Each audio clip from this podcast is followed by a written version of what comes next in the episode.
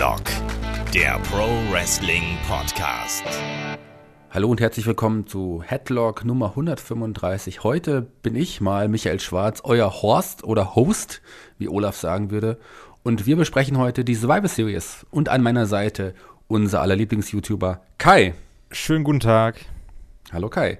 Und mit an der Seite von MannTV Portalleiter bei MannTV David. Oh, du sprichst aber schön aus. Hallo. Voll episch. Ja, episch, ne? Wobei, möchte ich mal einhaken, wer bei uns den Slogan ja spricht, bei Headlock und bei MannTV im Video, ähm, das ist immer der Typ, der bei der Sportshow immer das Tor des Monats ankündigt. Finde ich super. Gruß an meinen Kumpel. Ja.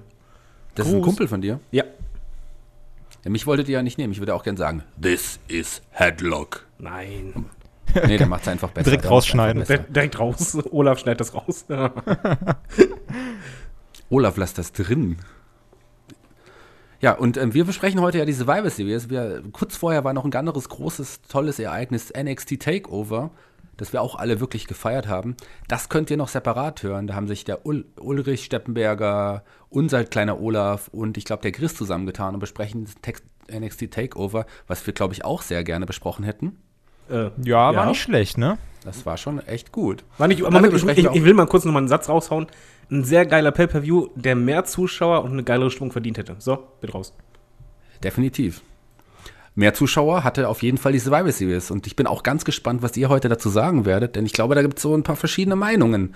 Da fangen wir doch einfach mal gleich an. Die Survivor Series. Und da gab es auch eine Pre-Show und da gab es die natürlich die Kickoff-Show, diesmal zwei Stunden gedauert mit drei Matches. Die, äh, das war kein Brand gegen Brand, das waren Matches innerhalb eines Brands. Und der erste Kampf an dem Abend, das war Matt Hardy gegen Elias. Kai. Ich bin Fan von Elias, muss ich erstmal sagen. Also, ich, ich weiß zwar nicht, wo das hinführen soll irgendwann mal, aber ich, unterhält mich definitiv. Und ähm, klar, man kann jetzt sagen, so, oh, Matt Hardy, voll blöd, der verliert immer, das ist ja Broken Matt, der ist mega cool und sowas.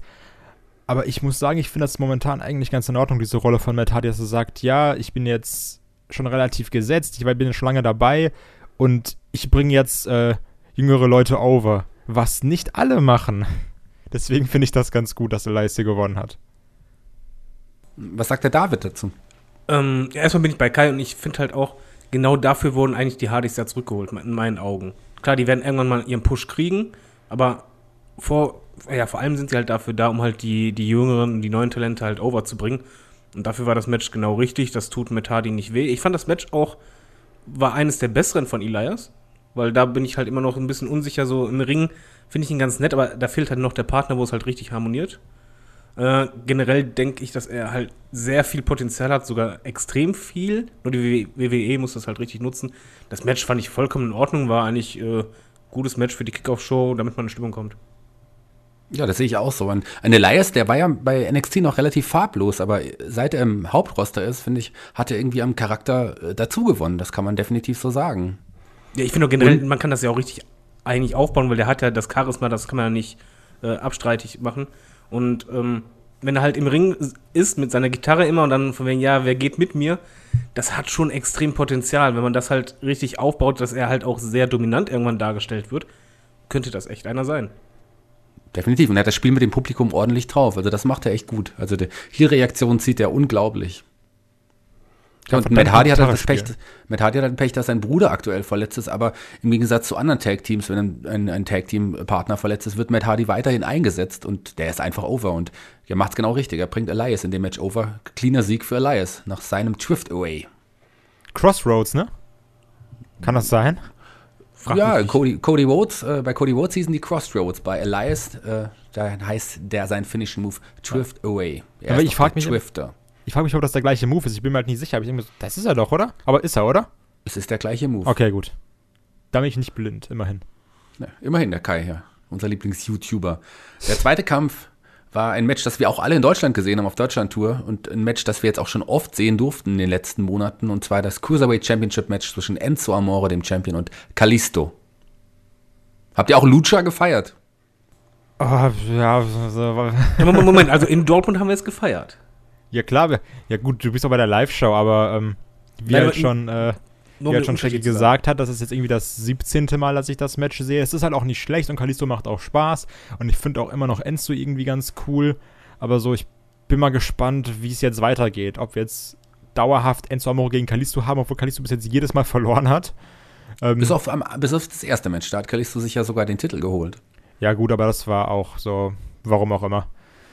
Aber also jetzt im Endeffekt, die Matches, die sind jetzt ja auch nicht mehr, dass du sagst, da kommt jetzt noch viel Neues dazu irgendwie. Also wir haben es jetzt schon wirklich häufig gesehen. Ist auch okay, macht auch Spaß, aber jetzt kann noch mal was Neues kommen. Was sagt der David dazu? Ähm, ja, ich glaube, mehr müssen wir nicht dazu sagen. Ist so ein Standard Tour 5 Live-Problem, was man halt auch bei Neville damals hatte. Einfach, es fehlen die richtigen Gegner. Und die Fehde dauert jetzt halt schon zu lang. Jetzt ist die hoffentlich beendet. Jetzt kommt ein neuer und dann mal schauen. Das Match war okay, aber muss ich nicht nochmal haben. Wenn man sich die, den, die zeitlichen Abstand ansieht, dauert die Fehde eigentlich gar nicht so lang, aber sie ist gefühlt schon irgendwie ein halbes Jahr. Ja, ja, ja wirklich, aber genau. Es fühlt sich echt länger an, als es eigentlich ist. Aber ich glaube auch, Enzo wird jetzt durch sein mit Kalisto und wartet auf neue Herausforderungen.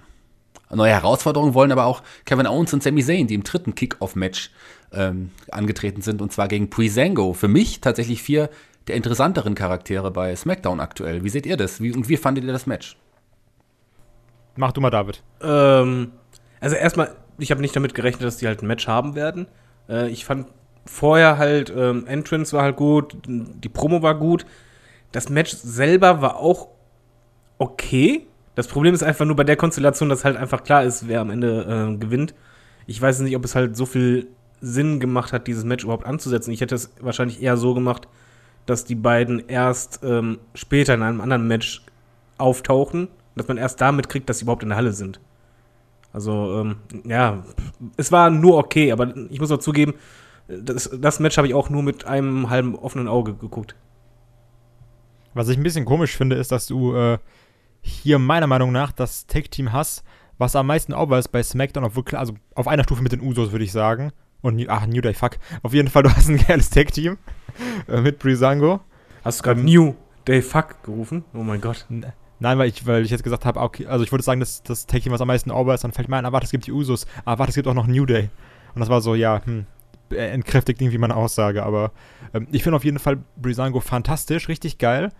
Ähm, schade, dass die in Anführungsstrichen nur in der Kickoff-Show sind. Und auf der anderen Seite hast du halt die zwei Leute, die beim letzten SmackDown Pay-Per-View noch im Main-Event standen, jetzt in der Kickoff-Show. Und das wirkt so, wo geht's jetzt hin? War da irgendwie die Planung nicht so geil? Haben die wieder gesagt, okay, ich plane jetzt für zwei Wochen und dann mal gucken, was passiert? Also ich finde es, ich, ich, ich weiß halt nicht, was aus Kevin Owens und Sami Zayn jetzt wird. Vielleicht gab es auch einfach wirklich keinen Platz mehr für die beiden auf der Karte und im Main Event waren sie ja trotzdem noch kurzzeitig aktiv. Jetzt da kommen wir später noch eher. dazu. Da kommen wir dann später noch dazu. Aber vielleicht werden sie auch erstmal als Tag-Team aufgebaut und werden eines der Tag-Teams, die jetzt, wie du gesagt hast, auch over sind, haben sie jetzt erstmal niedergemacht und vielleicht stellt man sie ja gegen die dann amtierenden Tag-Team-Champions. Wer weiß Wär das schon. Wäre cool, wäre cool. Wir sind auf jeden Fall ein cooles Team und Kevin Owens und Sami Zayn zusammen gegen Prisango. Ich fand den Kampf sehr unterhaltsam. Da klar, ich mag alle vier. Am Ende gab es die Pop-Up Powerbomb und der Sieg von Kevin Owens mit Pin an Fandango und Sieg über Prisango. Ja, und dann yeah. ging's los. Moment, aber können wir vielleicht das auch so machen, wenn wir nachher die Bewertung machen, dass wir die Kickoff-Show ein bisschen separat nehmen, weil ich finde, bei dem Pay-Per-View hast du schon einen riesen Cut gemerkt zwischen Main-Show und Kickoff-Show. Ja, Kickoff-Show ist auch immer nur so, ist halt nice to have, ne? Ja, aber. Genau. Nicht jeder schaut die Kickoff-Show. Aber Eben. wir können die gerne, äh, wir können die gerne extra und separat bewerten, wenn der äh, David das gerne so mag. Das ist gar kein Problem. Gab es sonst Interessantes für euch eine Kickoff-Show oder habt ihr den Rest, Rest geskippt? Ich, ich fand nur geil, wie HBK einfach null vorbereitet war. Ich, ich finde diese Panels generell immer sehr schwierig. Also deswegen gucke ich mir das auch nie an, außer wenn ich jetzt irgendwas live gucke, weil ich es dann halt nicht skippen kann. Ja, es ist aber, vor allen Dingen schwierig, immer dieses, ja, auf wen tippst du denn? Und du einfach denkst so, das ist so geskriptet. So, das ist irgendwie die, die blödeste Situation, wo man dann Experten um einen Tipp geben äh, irgendwie äh, bitten sollte. Das ist ah, schwierig. also ich finde auch generell die Kickoff-Show, ich verstehe, warum die es machen. Das ist halt einfach ein Werbeeffekt. Ich kann mir auch richtig vorstellen, dass in, innerhalb dieser zwei Stunden ähm, die Anmeldungen fürs Network richtig nach oben gehen. Sonst würden die es halt nicht machen. Aber es ist halt irgendwie halt langatmig und vor allen Dingen mein Problem ist bei den Kickoff-Shows vor allen Dingen, dass halt die Videos, die sie zeigen, später in der Main Show halt nochmal kommen von den Matches. Zu eins. Genau, und dann, ich möchte quasi jetzt mittlerweile auch, bin ich eher so drauf, dass ich sage, Kickoff-Show schau mir vielleicht lieber nicht an, weil sonst habe ich wieder die Trailer, die ja genial gemacht sind. Aber die habe hab ich dann halt, ich habe dann Bock auf das Match, aber in der Kickoff-Show und nicht in dem Moment, wenn es kurz vor dem Match abgespielt wird. Und das nervt mich ein bisschen. Ich gucke lieber nachher so. an. Ja, es ist irgendwie einfach cooler, die nachher dann vor dem Kampf direkt zu sehen, weil dann geht man auch gehypt in das Match hinein, anstatt wenn man sie zweimal sieht, beim zweiten Mal hat, kennt man sie im Grunde schon. Dann ist der Hype auch nicht ganz so groß wie beim ersten Mal. Ich weiß, was ihr meint. Ich fand, dann apropos, ähm, apropos Hype, äh, ich fand das Opening-Video von der Survivor Series grandios. Ich hatte da so Bock drauf, hatte ich auch direkt im Chat geschrieben beim Kollegen. Hab nur Survivor Series angemacht, dann kam dieses Intro, was halt wirklich lang war, das Video. Aber das war so geil aufgebaut, dass ich einfach nur dachte, ja, genau das will ich. Jetzt habe ich richtig Bock. Und zwar so viel Bock wie seit langem nicht mehr. Oh Das war ja im Vorfeld schon bei uns so. Und du hast ja auch gerade gesagt, die Hype-Videos, das macht die WWE einfach super. Also besser kann man es eigentlich gar nicht machen. Und das Video war wirklich, wirklich großartig. Ging dann noch gehypter in den Pay-Per-View. Und dann kam Kai. vor allen Dingen der richtige Blockbuster, oder? Also, hab, also wir haben doch nicht damit gerechnet, dass so ein Match als Opener kommt, oder? Das wollte ich gerade fragen, Kai. Hättest du gedacht, dass wir jetzt so ein Match als Opener haben? The Shield gegen New Day? Ja, ich hätte jetzt entweder gedacht, du hast eben äh, Miss gegen Baron Corbin. Also, so, weil, weil Miss eröffnet irgendwie relativ häufig. Ähm, oder die Tag Team Champions, hätte ich gedacht. Aber dann, ich fand es dann halt doch gut, dass Shield da war, weil du merkst halt bei beiden Entrances, egal ob jetzt Shield gerade rauskommt oder New Day, da ist halt direkt Power da, da ist direkt Vollgas, weißt du? Die, die Crowd ist halt entweder so, wenn du dieses Sierra Hotel bla bla bla hörst, die Crowd explodiert und halt auch von dieses Big E, dieses, oh, ich glaube es war Houston, ja, Houston oder sowas, da ist halt Das auch direkt Houston, Energie ja. da. Und dann ist so, ja, geil, darauf habe ich jetzt Bock. Ja, super Stimmung und super Kampf gleich zu Beginn, oder? Was sagt David? Ähm, ich möchte erstmal anmerken, dass die Ansetzung erstmal bei mir echt Verwundungen auslöst, aber das war halt direkt auch Begeisterung. Ähm, wir kommen ja gleich zum Booking. Es war eigentlich in meinen Augen der beste Opener seit, und das meine ich ernst, locker vier, fünf Jahren. Und was ich halt Okay, übertreib bitte komplett. Nein, ich meine das tot ernst. Ich meine das wirklich ernst. Und was ich da halt schon irgendwie passend fand, beziehungsweise wo man halt gemerkt hat, okay, das könnte halt ein richtig guter Pay-Per-View werden und die Leute haben auch richtig Bock drauf, dass sie im Ring standen und statt dass sie halt äh, gerufen haben von wegen Let's go äh, New Day, Let's go Shield, sondern dass sie dann halt äh, geschändet haben, Let's go War, Let's go SmackDown. Das fand ich richtig gut, das habe ich äh, nicht erwartet. Da hatte ich echt eine Pelle auf der Haut und das Match, ich, ich bleib dabei, besser kannst du einen Opener nicht booken. Äh, die Matchdauer von mir aus hätte es sogar noch 10 Minuten länger gehen können. Ich fand das richtig stark gemacht. Es war vor allen Dingen abwechslungsreich. Mal war halt das eine Team dominant, dann das andere.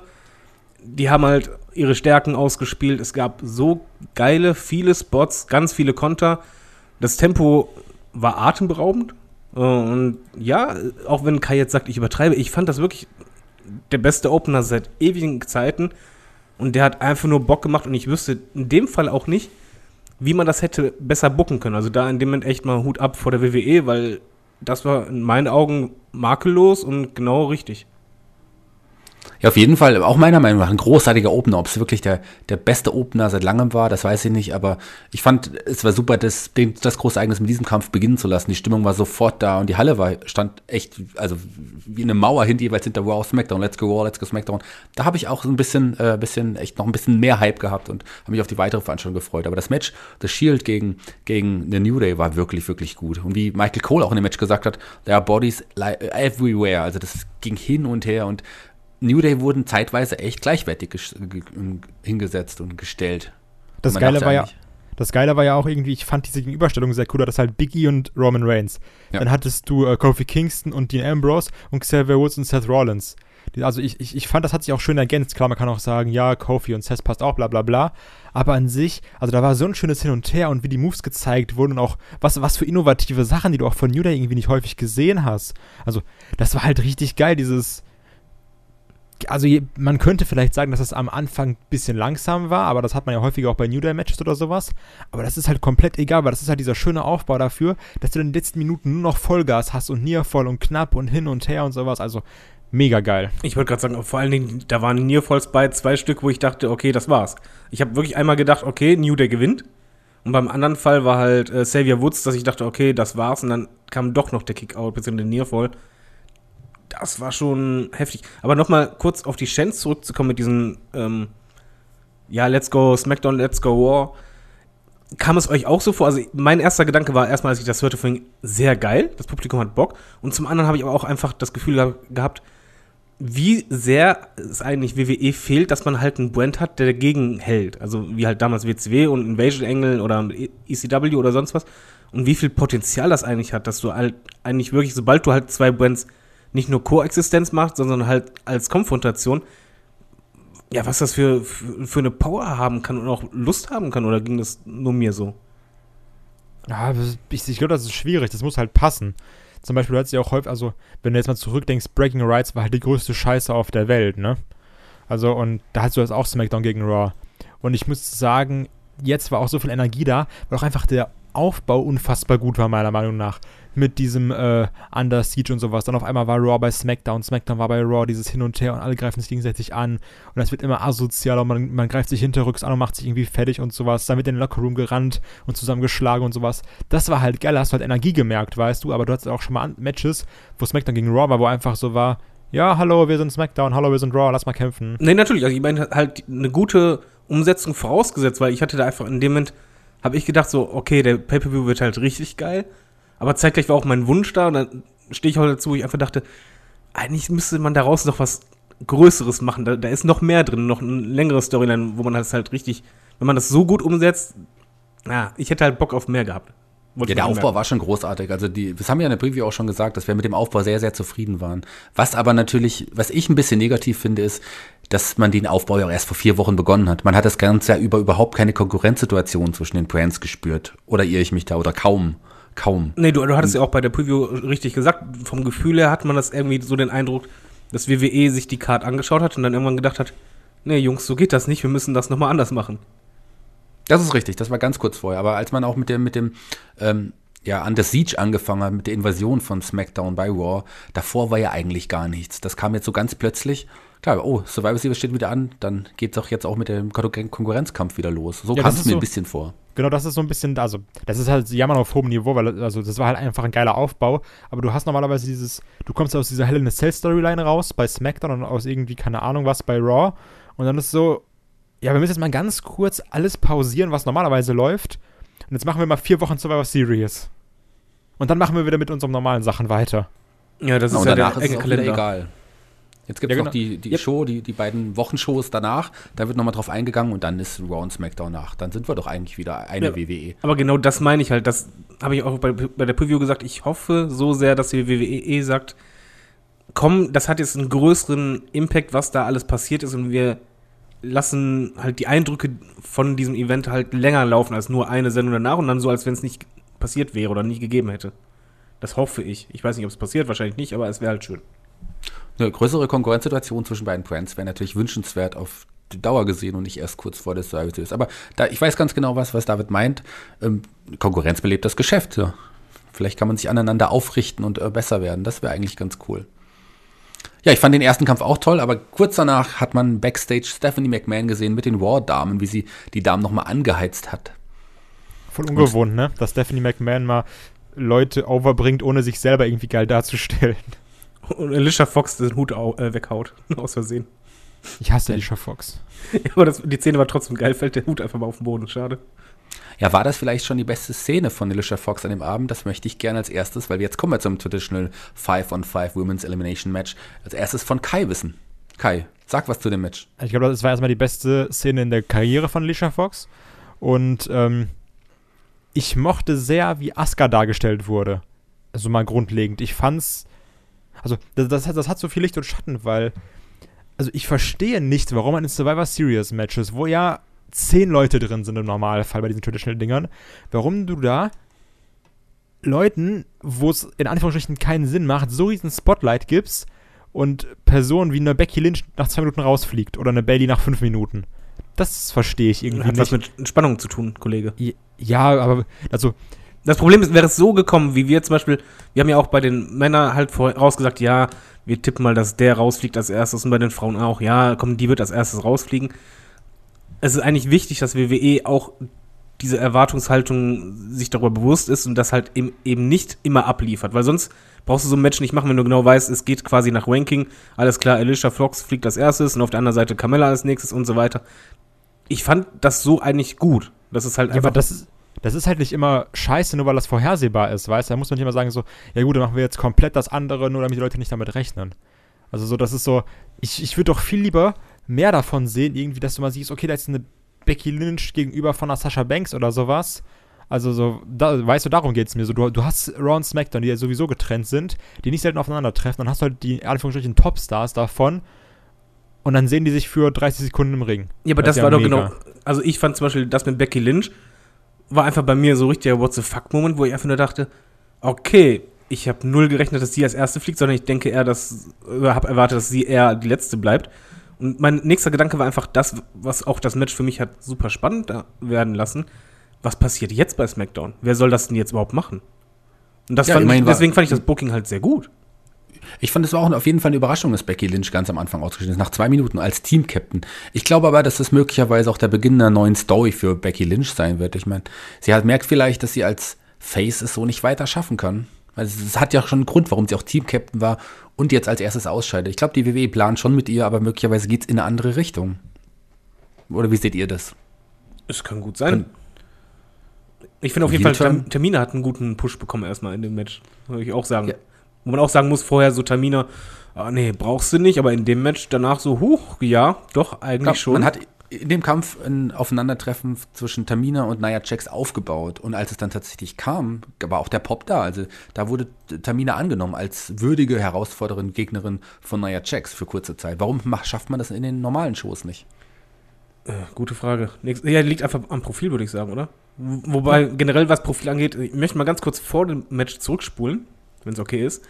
Was ich, Spule. was ich da nämlich schon, also nach dem ersten Match war ich schon richtig in- Stimmung War gegen SmackDown. Was ich einfach bei dem Match schön fand, war so eine Kleinigkeit, aber das hat halt gepasst. Einfach, die kamen in den Ring und dann standen die Arm in Arm sich gegenüber. Die einen im, im Ring und die anderen davor. Und es war egal, ob Heel oder Face, sondern es ging halt um den Brand. Und das fand ich schon. Also mir persönlich cool. hat die Szene super gefallen. Das hat auch richtig Bock gemacht, von wegen, ey, da geht's echt um was. Also denen, denen ist bewusst, es geht um diesen Brand, die wollen für den Brand kämpfen. Und ähm, ich fand halt das Booking gut. Ich finde halt zum Beispiel auch bei Tamina hast du halt gesehen, gegenüber Nia Jax, meiner Meinung nach, dass halt Tamina im Ring deutlich mehr drauf hat und auch viel weiter ist, aber halt anscheinend falsch eingesetzt wird. Sonst, hier hat sie mir halt super gefallen, muss ich ganz ehrlich sagen. Ähm, ja, sagen wir mal noch, äh, wer mir halt auch gut gefallen hat oder besser gefallen hat als sonst, war Bailey, weil die war deutlich aggressiver in meinen Augen. Äh, Askas Darstellung, ja, Push sondergleichen immer noch. Ähm, aber generell fand ich halt bei dem Match wirklich das Spannende, als dann Becky Lynch raus war und dann der Captain weg war, immer diese Frage, was passiert jetzt? Weil eigentlich, wenn man ehrlich ist, und das weiß auch die WWE, ne, Tamina, Naomi, Carmella und halt, ah, wie heißt sie? Die Hart? Was? Natalia. äh, Natalia, die siehst du halt nicht auf einer Stufe als Fan mit äh, Asuka oder Sasha Banks zum Beispiel. Und ich fand halt, genau deshalb war es halt irgendwann ja interessant zu sehen, dass halt SmackDown zwischenzeitlich halt doch immer mehr dann halt das Blatt versucht hat zu wenden und auch wenden könnt, konnte. Und es dann auch sehr, sehr spannend wurde. Also ich, ich fand das m, ja eines der besten Multi-Women-Matches der letzten Zeit. Weil meistens sind die halt so, und das hatte ich auch erwartet, kurz, knackig, ähm, ein Festival der Finishing Moves und keine Storyline, aber das Match hat halt Story. Und das fand ich Das ging ja gut. auch äh, etwas länger. Also es waren tatsächlich fast 19 Minuten. Wir haben, glaube ich, im Vorfeld auf 10 oder 12 Minuten getippt. Der Kampf ging tatsächlich 19 Minuten fast. Also das ist schon ein längeres Frauenmatch, kann man schon so sagen. Und du hast auch Bailey erwähnt, ganz kurz. Du hast Bailey, Bailey war aggressiver. Bailey ist aber auch nach fünfeinhalb Minuten schon ausgeschieden. Und habt ihr da auf Saschas, äh, Sascha Banks Blick geachtet? Die war im Hintergrund Ja. und hat irgendwie so einen Kopf geschüttelt oder so. Vielleicht deutet sich da ja jetzt doch endlich was an zwischen den beiden. Vielleicht hat, haben die ganzen frühen Ausscheidungen von Bailey und von Ausscheidungen von Bailey und von, Wow. Oh, jetzt geht das los. die El Eliminierungen der Willkommen bei beiden Headlock. Teilnehmerinnen. Vielleicht äh, sorgen die auch für einen frischen Wind und für neue Storylines. Wir wir werden sehen.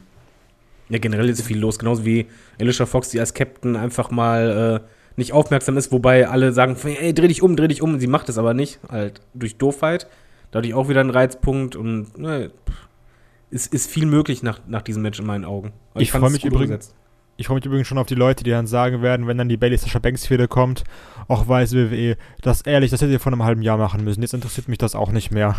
Ja, generell Leute so die, ich du meinst halt, ja, mi, mi, mi, es gab keinen Moonsault, alles scheiße. Leute halt, äh, mal ohne Scheiß, also mal realistisch gesehen, oder nicht realistisch, sagen wir mal, subjektiv realistisch, ich fand, der Pay-Per-View hat mit den beiden Matches bärenstark abgeliefert zu Beginn und direkt Bock gemacht. Also ich, ich fand sowohl das, der Opener als auch jetzt das Frauenmatch waren noch geiler, als ich erwartet habe. Oder wie ging's Ja, euch? beim, Beides gute Matches. Ja, ich fand die Matches auch super. Da war ich noch richtig, richtig gehypt und richtig drauf. Ich dachte, das kann echt was richtig, richtig Großes werden. Wer weiß, wie es dann weitergeht. Aber nochmal ganz kurz zu dem Match. Wir hatten ja mit Asuka stand am Ende dann noch Tamina und Natalia gegenüber. Und wie ich es vorher gesagt habe, hat sie die anderen beiden dann überrannt und Soul Survivor Asuka. Ist euch mal aufgefallen, dass alle Frauen nur Submissions als Finisher haben und dass Frauen immer aufgeben bei der WWE? Ist dir mal aufgefallen, dass alle Frauen mittlerweile pinke Haare haben, beziehungsweise lila? Auch bei NXT? Ich muss mal anmerken. Nein. Doch, aber beim NXT-Match waren drei Frauen mit lila Haaren. Bei dem Match waren auch, ähm, ich glaub, nee, bei, bei der Survivor Series waren auch dreimal äh, lila in den Haaren drin. Ich weiß, Kleinigkeit, aber es fällt halt auf, ist anscheinend ein Trend. Ja, aber mit, mit Aufgabe hast du recht, aber schadet ja auch niemanden. Ja. Ich mochte Asuka. Asuka So, war super und man hat genau Match, das? Richtige gemacht. Asuka ist jetzt, größ- steht jetzt wieder größer da. Asuka äh, hat jetzt die Position, die ihr eigentlich gehört, finde ich. Und jetzt muss man einfach so weitermachen.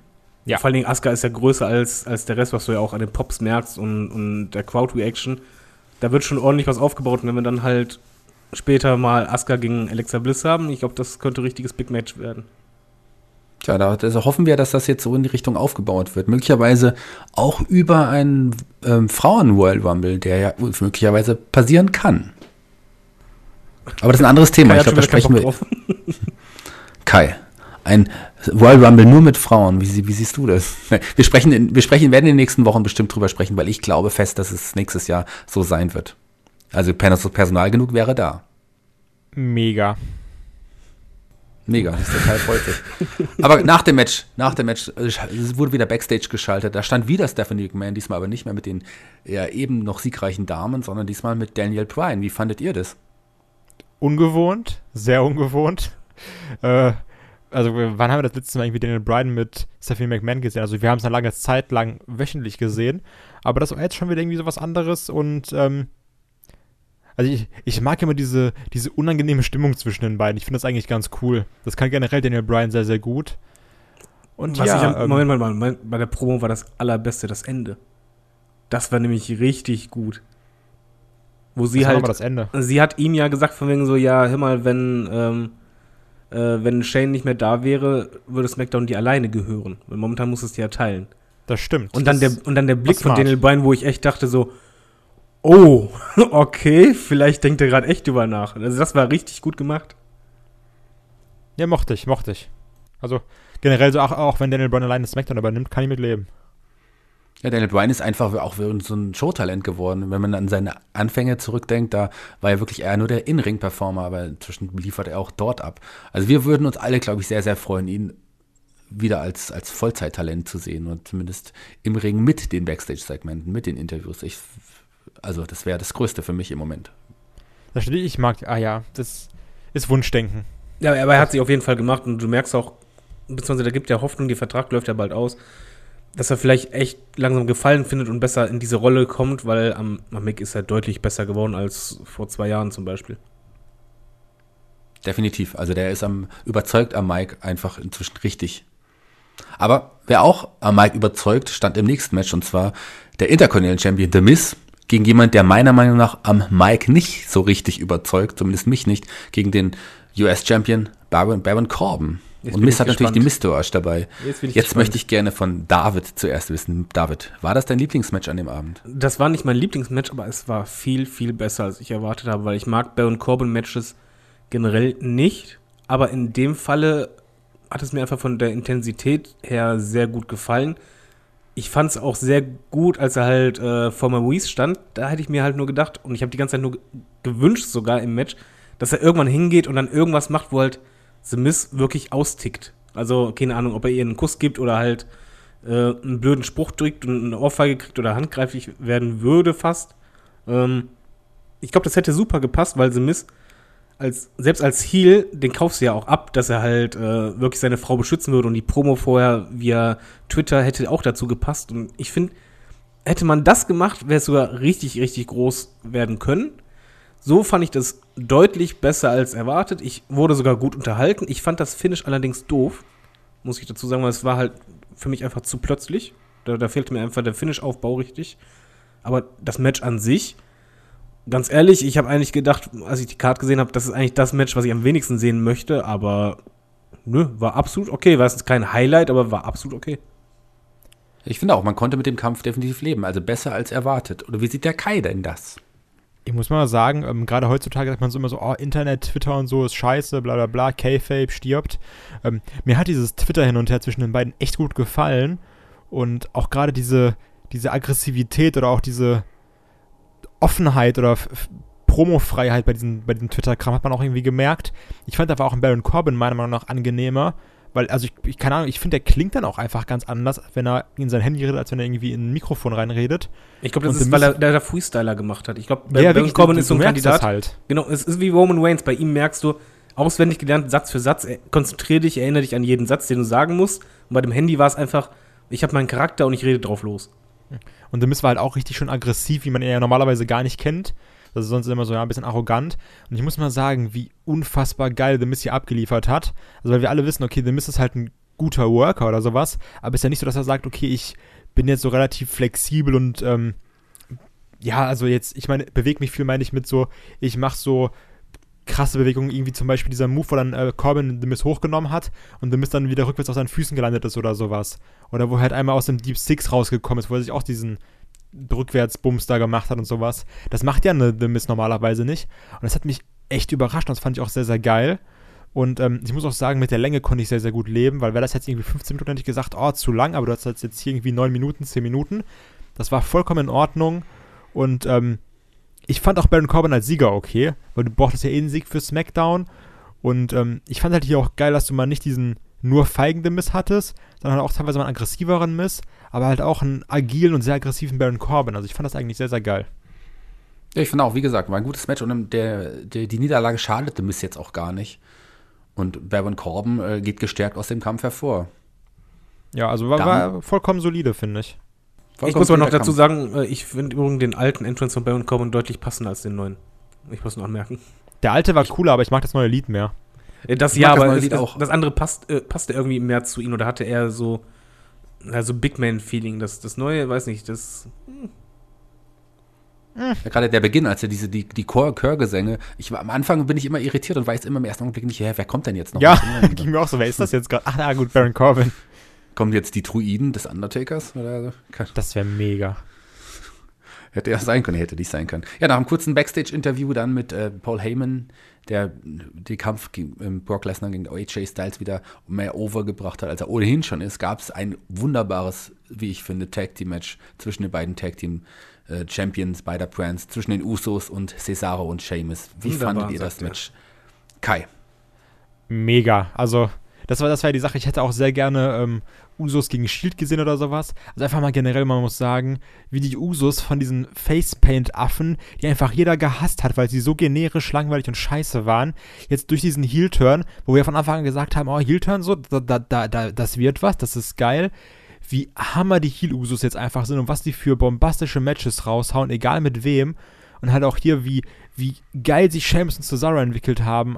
Also das ist unfassbar, wie einfach auch gerade bei mir Sheamus zu einem Typen wurde, der war so, der war damals bei mir wie, wie Baron Corbin. Ich habe halt kein Match von Sheamus geguckt, weil mir das immer komplett egal war. Wie gut auch ein Sheamus wurde, wie gut Cesaro und Sheamus zusammenarbeiten, wie hammer die Usos zusammen sind und auch diese, dieses Zusammenspiel von beiden Teams mit hin und her und da hattest du auch wieder tausende Nearfalls. Also wie, was für gutes Tag-Team-Wrestling wir einfach momentan in der WWE, WWE haben, das ist unfassbar. Was sagt der David zu dem Kampf? Ähm, ich bin zweigeteilter Meinung.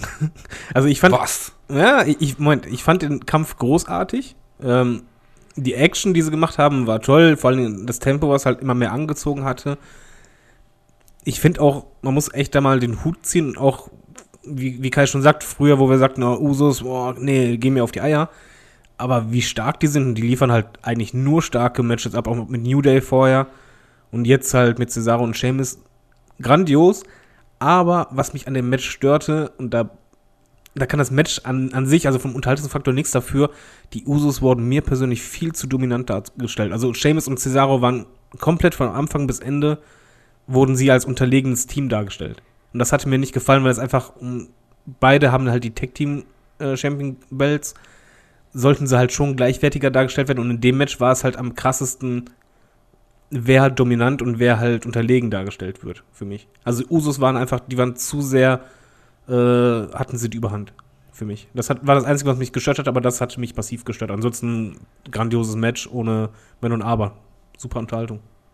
Ja, für mich vielleicht äh, die, äh, die besten 15 Minuten des Abends, wenn nicht dann noch vielleicht noch ein anderer Kampf war, der auch großartig war. In anderen kommen wir gleich noch dazu, aber die Usos sind für mich auch keine rein bösen Heels mehr, wie ich schon in der Preview gesagt habe. Die sind einfach die coolen Heels, die jetzt auch inzwischen immer mehr ähm, äh, Zuspruch bei den Fans bekommen. Also schau mal, wie sich weiterentwickelt. Schau mal, wer bei den Usos bei SmackDown jetzt folgt und wir auch ganz gespannt, wie es mit Cesaro und Sheamus bei ähm, Raw weitergehen wird. Und im nächsten Kampf. Aber ganz kurz, äh, ja. was du gesagt hast, und zwar, dass die Usos auch immer mehr over sind. Du hattest ja auch teilweise ganz häufig diese Uso-Chants und sowas in der Crowd. Also das zeigt ja auch irgendwie, dass die Leute sagen, da sind halt nicht mehr die Usos von damals, die wir langweilig finden. Das sind jetzt irgendwelche Leute, die sind halt in Anführungsstrichen wirklich cool.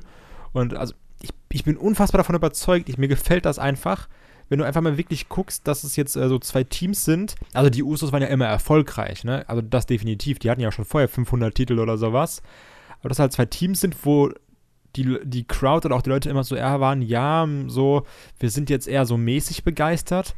Jetzt zu den heißesten Tech-Teams zielen, die wir aktuell haben. Das finde ich irgendwie cool und das gönne ich auch den Leuten immer so, so komplett. Halt, halt auch gerade jetzt irgendwie bei einem Cesaro oder sowas. Ja, definitiv. Für mich, ähm, ich habe es jetzt eben noch nicht gesagt, für mich sind die Usos aktuell vielleicht sogar das beste reine Team, Tag-Team bei der WWE und vielleicht sogar auf dem amerikanischen Kontinent. Also ich finde sie super unterhaltsam und sie stechen einfach hervor. Und die Finishing-Sequenz in dem Match auch etwas super Innovatives, was ich vorher noch nicht so gesehen habe. I like it. I like it too. Wir nicken gerade nur alle, kann keiner sehen, aber wir nicken. Wir nicken, genau. Das ist immer das Beste, was man im Podcast machen kann. Immer Genau. sehr viel Gestiken. immer viel mit den, mit, den, mit den Körperteilen und der Mimik arbeiten. Das ist auch immer gut. Okay, hättest du eine Ahnung, wie oft ich Mittelfinger zeige? Aber keinem von uns, oder hoffe ich doch. nein, niemals. Weil er da sehr oft einen Mittelfinger, einen, äh, ja, einen metaphorischen Mittelfinger vom Publikum inzwischen bekommt, ist Jason Jordan. Und der stand nämlich backstage bei Charlie Caruso und ja, hat noch mal ein bisschen wieder geheult, dass er leider nicht im Main Event stehen darf und äh, Darf Ja, man mal hier kurz was sagen? sag was zu. Ich finde das tot, ich find total schade, was wir eben mit Jason Jordan macht. Weil ganz ehrlich, der Typ ist so talentiert von der Athletik her. Er ist noch sehr, sehr jung und die verballern ihn gerade komplett einfach dadurch, dass sie ihn halt so darstellen, wie halt als jemanden, den du nicht mögen willst und nicht mögen kannst. Weil das Geheule geht dann ja eh schon auf den Sack.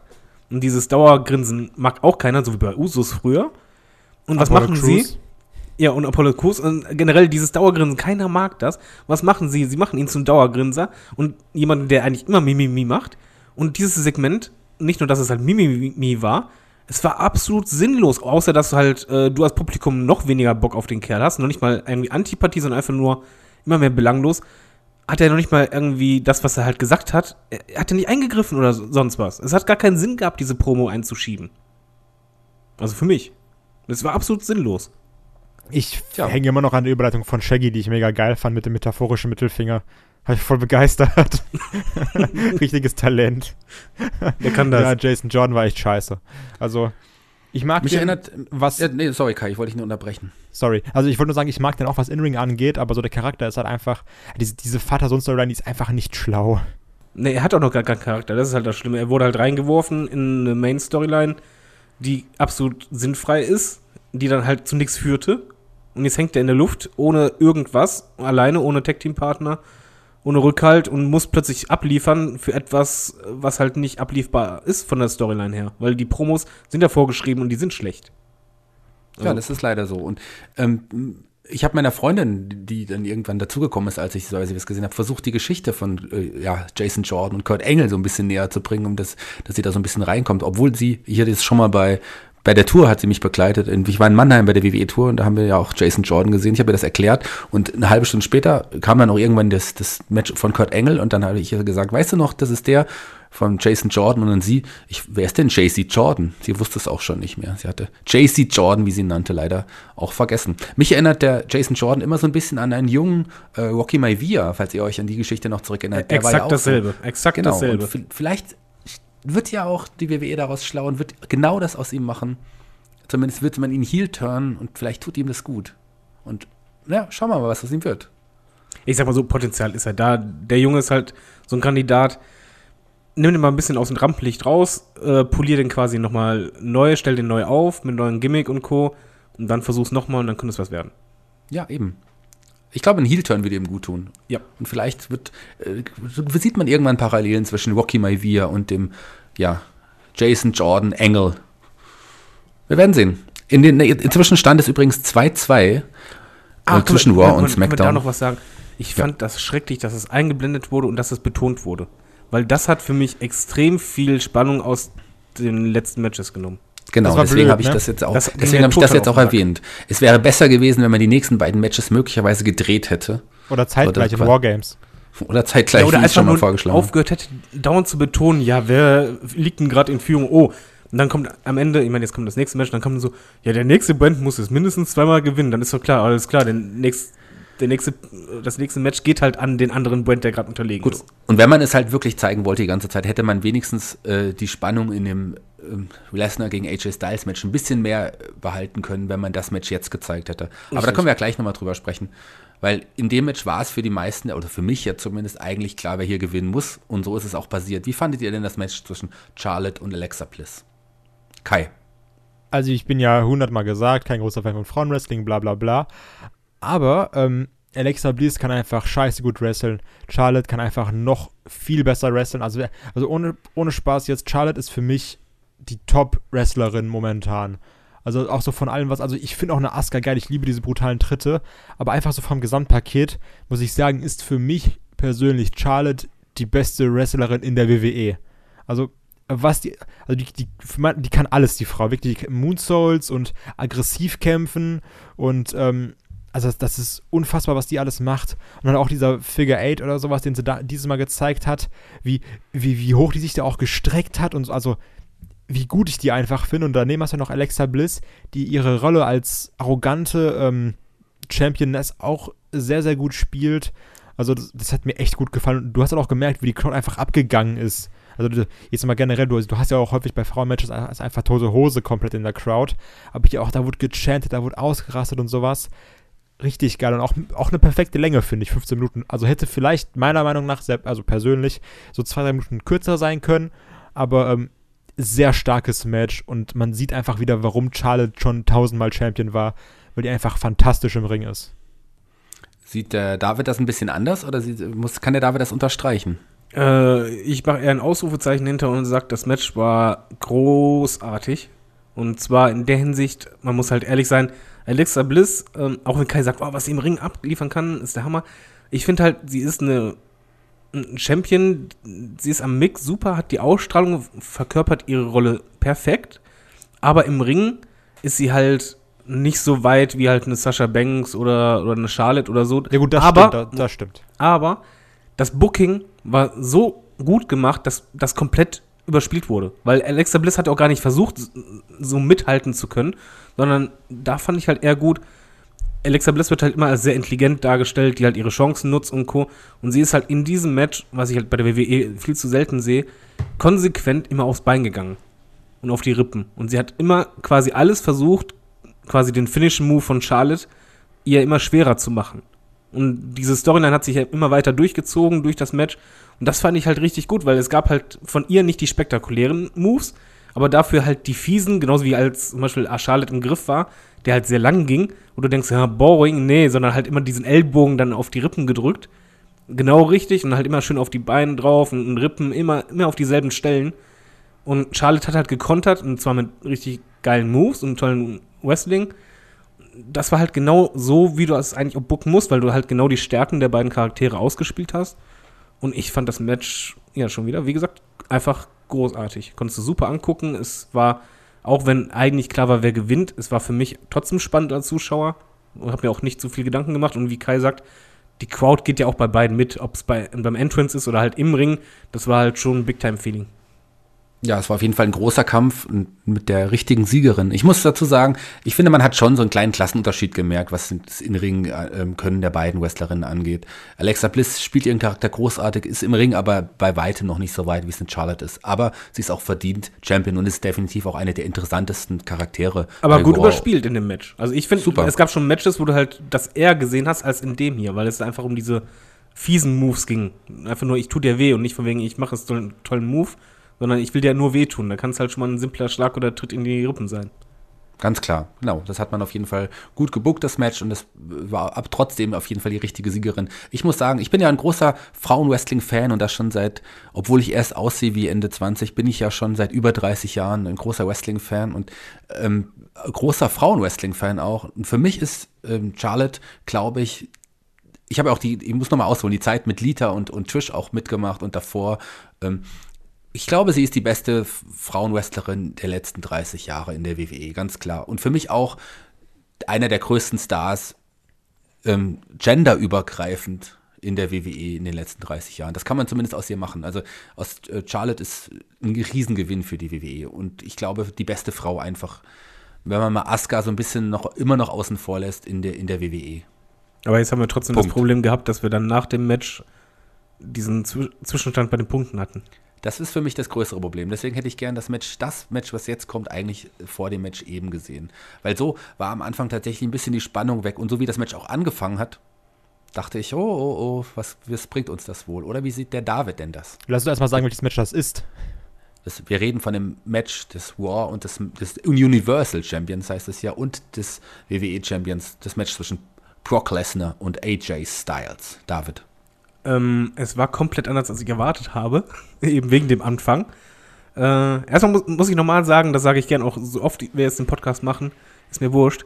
Äh, ich finde bei Brock Lesnar's Entrance stört mich total, dass die Pyro fehlt. Bleibe ich Das weiterhin ist so dabei. scheiße, das ist so behindert, ne?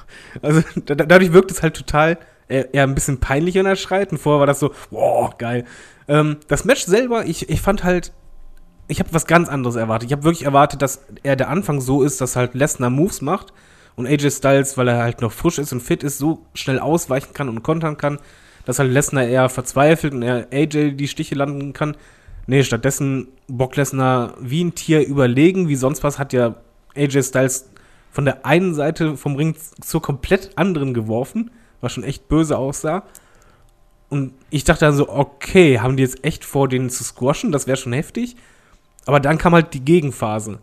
Und das fand ich halt genau richtig, weil dann AJ Styles, ja, im Grunde genommen, je öfter er sich wehren konnte, desto besser kam er rein.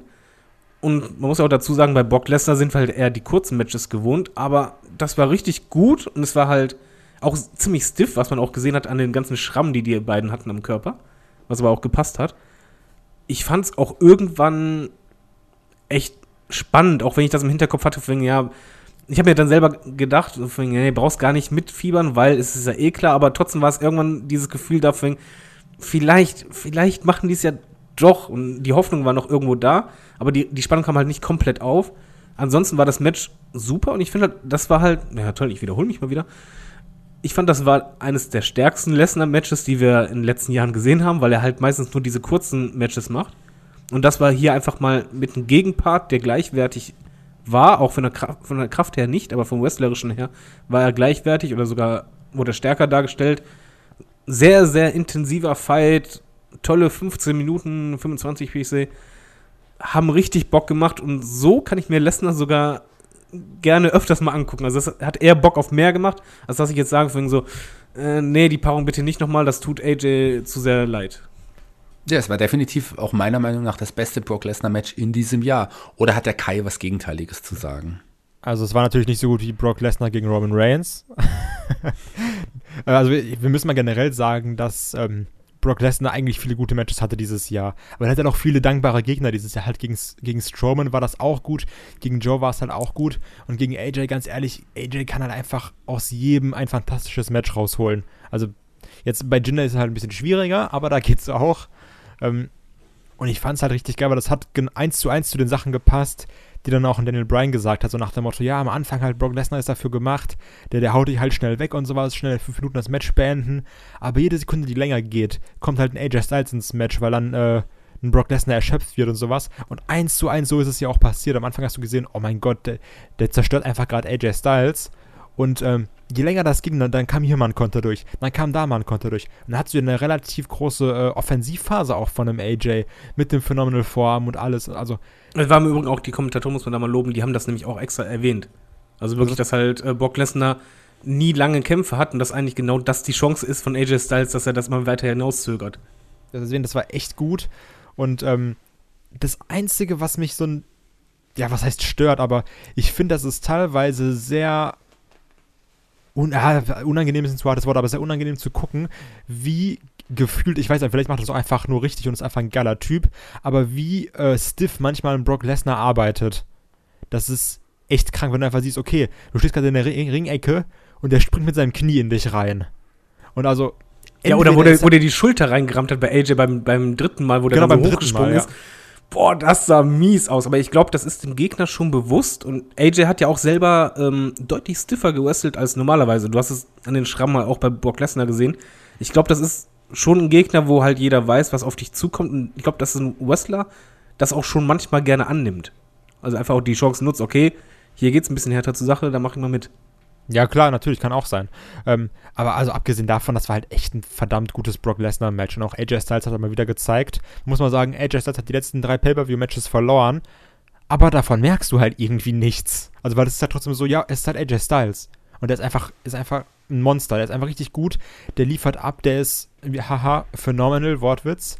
Also, es war echt Hammer, sehr, sehr geil. Ein Brock Lesnar-Match, was man sich gerne angucken kann. Auch wo, also das war ja auch so ein Match, da waren halt die Leute sehr gespalten, weil du hast halt auf der einen Seite haben Leute gesagt, ja, es gab ja auch Brock Lesnar gegen CM Punk, das war auch ein richtig gutes Match. Oder du hattest auch halt Brock Lesnar und Goldberg oder Brock Lesnar und Roman Reigns, wo Leute gesagt haben, das ist echt nicht schön anzusehen. Da wusste man nicht, was passiert jetzt. Und ähm, hat unfassbar viel Spaß gemacht, dieses Match. Sehr, sehr geil. Ganz schön geiles Match. Wir hatten ein paar Aktionen dabei, wo die Landung immer auch sehr unsauber aussah. Aber ich fand das gerade irgendwie gut. Das hat irgendwie das Match noch mal härter gemacht. Das war halt eine wirklich richtige Schlacht. Und ähm, AJ Styles, AJ Styles äh, stand am Ende nicht so wie der Verlierer da, sondern er ist auch erhobenen Hauptes aus dem Kampf gegangen. Ah, scheiße, Entschuldigung, ich muss kurz Die eine Sache war da ganz kurz.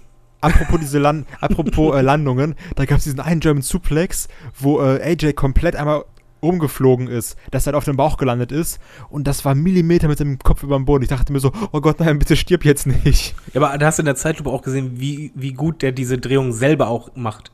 Also wie, wie gut der Typ einfach in der Luft ist. Das ja, ist der der kann das einfach. Das ist Ähm, unglaublich. aber was ich noch sagen wollte, weil da habe ich vergessen zu sagen, aber ist es mir im Match total aufgefallen, beziehungsweise nach dem Match. Die haben nicht nur AJ halt im Match gut aussehen lassen, sondern das war eines der ganz seltenen Male, wo Brock Lesnar nach einem Match wirklich gesellt hat. Und zwar richtig. Also der lag ganz lange erstmal da, hat sich das Bein gehalten und Co. Und ähm, auch als er aufgestanden ist, der hat halt wirklich, ja, er sah halt total erschöpft aus und fertig aus. Und ich finde halt, so eine Kleinigkeit kann sehr viel ausmachen, weil dadurch wirkte halt AJ Styles nicht von wegen, ich habe den besiegt und dann sonst grinst halt Brock Lesnar gerne in die Kamera und so. Diesmal war er, nee, ich bin komplett alle gerade. Ja, ja, er stand auch immerhin 15 Minuten im Ring. Da war er, glaube ich, wirklich komplett alle am Ende. Aber ich weiß, was du meinst. Er ist ja auch noch humpeln rausgegangen und der sah echt fertig aus. Also er hat dieses auch das, äh, ja, den Sieg und äh, den, dann die Niederlage von AJ Styles, die dann ja doch nicht so schlimm war, auch sehr, sehr gut verkauft. Also er hatte wirklich den harten Kampf äh, richtig gut gesellt, im Brock Lesnar. So, jetzt mal eine ganz kurze Frage. Und zwar ähm, einmal reingrätschen, wie der David sagt. Grätsche. Grätsche. Wie fandet ihr Survivor Series bis zu diesem Punkt? Ich wollte dieselbe Frage. Frage, Verdammt die nochmal, dieselbe Frage von mir wollte ich. Aber ich habe ich hab noch, lass, bevor wir diese Frage jetzt beantworten, habe ich noch eine Frage zu dem Kampf, weil was ich ganz Okay. wichtig finde, ähm, der Kampf, AJ Styles hat ein paar Flying Forearms gezeigt, leider nicht sein Styles Clash, das hätte ich auch gerne gesehen. Oh gefeiert. ja, das hätte ich auch richtig gerne gesehen. Einfach mal ein Styles Clash gegen Brock Lesnar. Aber vielleicht sehen wir ja, weil das Match auch so großartig war, will ja jetzt jeder auch nochmal einen Rückkampf irgendwann der beiden sehen. Ich glaube, in den nächsten zwei Jahren könnte uns nochmal ein Rückkampf der beiden bevorstehen. Vielleicht, wenn beide im gleichen Brand sind oder wie auch immer. Aber wie fandet ihr das denn, dass der Kampf nach einem F5 dann auch vorbei war? Das ist ja in den letzten Brock Lesnar Matches immer gewesen, dass der F5 einfach, da kickt keiner aus. Ja, das ist ja das Gerücht, ne? Dass jetzt im momentan der F5 sehr beschützt wird. Damit dann, wenn dann jemand auskickt, wenn dann vielleicht der Big Dog auskickt, das natürlich auch ein großer Moment ist. Aber ähm, also ich meine, das ist ja auch so ein bisschen die Sache, dass ja heutzutage solche Moves, also ein Styles Clash oder ein Phenomenal oder ein Phenomenal Vorarm oder ein Spear oder sowas, das sind ja keine Finisher-Moves mehr, sondern sind ja Signature-Moves. Aber wir alle nennen es halt immer noch Finisher, weil es schon seit 100 Jahren so heißt gefühlt. Ähm, und man muss sagen, dass der F5 momentan der wirklich einzige Finisher ist. Weil du weißt halt, F5 kommt, Match ist Ende. Bei einem Styles Clash weißt du es nicht. Bei einem Spear weißt du es nicht. Bei einem, Aber ich, ich finde das Ahnung, auch was- wichtig, weil ja, gerade das, bei. das ist halt cool, dass du mal wirklich einen Move hast, der mal beschützt wird. Ja, vor allen Dingen, es passt halt zu Brock Lesnar. Ich finde halt auch in den Matches dann halt immer, ja, der Moment, wenn er halt jemand auf die Schulter nimmt, das ist dann halt auch ein Spannungsmoment, weil du halt weißt, scheiße, wenn er den durchbringt, dann war es das. Und du hast halt bei AJ, der war ja mehrfach auf den Schultern, dann immer ganz schnell nochmal irgendwie rausgekommen. Und das gehört halt auch mit zur In-Ring-Storyline. Deswegen finde ich es auch absolut okay, dass nach einem F5 AJ dann platt war, vor allen Dingen, weil das Match ja vorher, es ging ja nicht zwei Minuten oder so, sondern halt schon länger. Und der musste schon ordentlich einstecken, da, da passt das schon. Ja, sehe ich auch. Ganz genauso. Der F5 ist einfach jetzt so ein starker Finishing Move. Definitiv. Und jetzt darf ich die Frage stellen, weil die Frage ist wirklich eine gute Frage bei dem Großereignis. Wie fandet ihr denn die Survivor Series bis jetzt? Bis kurz vor dem Main Event. Du musst jetzt einen Namen nennen. Kai. Also, ich muss sagen, dass ich bis zu diesem Punkt habe mir gedacht, ähm, also das Problem war, also ich war unfassbar gehypt. Ich war so, okay, das wird das beste Event der ne- letzten 20 Jahre. Also man hat sich auch ein bisschen selber zu sehr viel gehypt. Also weil im Endeffekt war es ja auch nur, okay, es ist SmackDown gegen Raw, du wirst keinen Titelwechsel sehen. Da wird jetzt nicht so was Unfassbares passieren, mit dem keiner rechnet, ne? Ähm, aber wrestlerisch war das so, dass du dir jedes, und das hatten wir schon wirklich lange nicht mehr, wie wir schon gesagt haben, du hast in den letzten äh, Monaten und sowas, hast du ganz häufig irgendwelche Two-Match-Shows oder sowas, wo du gesagt hast, okay, mich interessieren eigentlich nur zwei Matches. Aber hier kannst du dir jedes Match ohne Probleme angucken und es unterhält dich. Also wirklich, also jemand, jemand, der was anderes sagt, meiner Meinung nach keine Ahnung. Also der hat meiner Meinung nach keine Ahnung.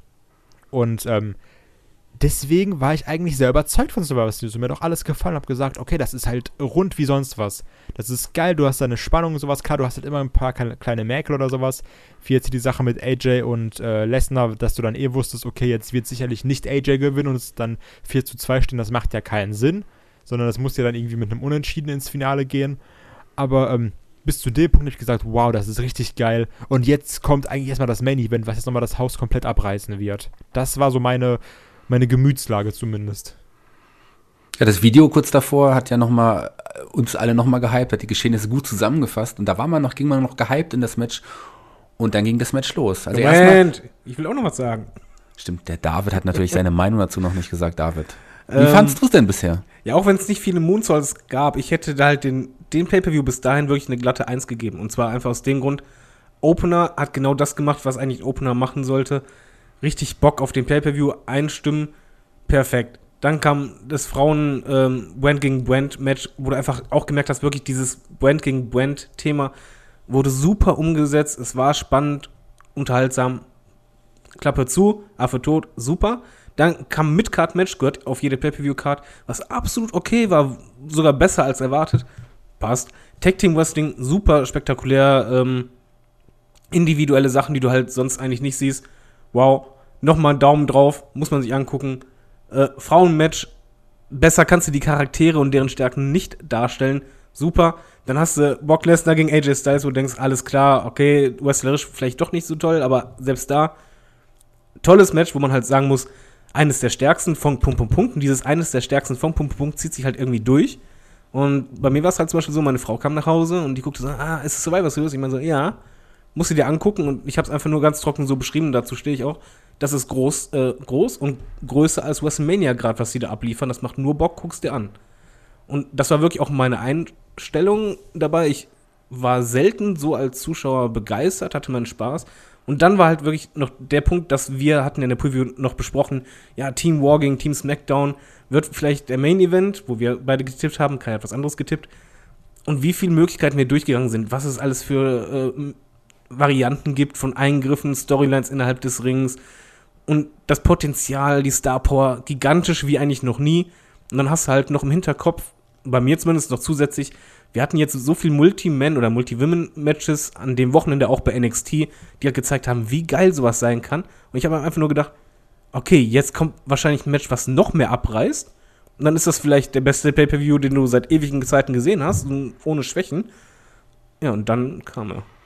Tja, genau. Wir gehen jetzt mit einem Aber in den Main Event. Aber bevor wir mit, über den Kampf reden, möchte ich mal ganz kurz über die Entrances reden. Da war ein bisschen was auffällig. Alle kamen in den Raw-T-Shirts, also zumindest vom Team Raw kamen in Raw-T-Shirts raus, außer Triple H. Der hat zwar auch ein rotes T-Shirt getragen, aber ich glaube ein Triple H-T-Shirt in Rot. Ja.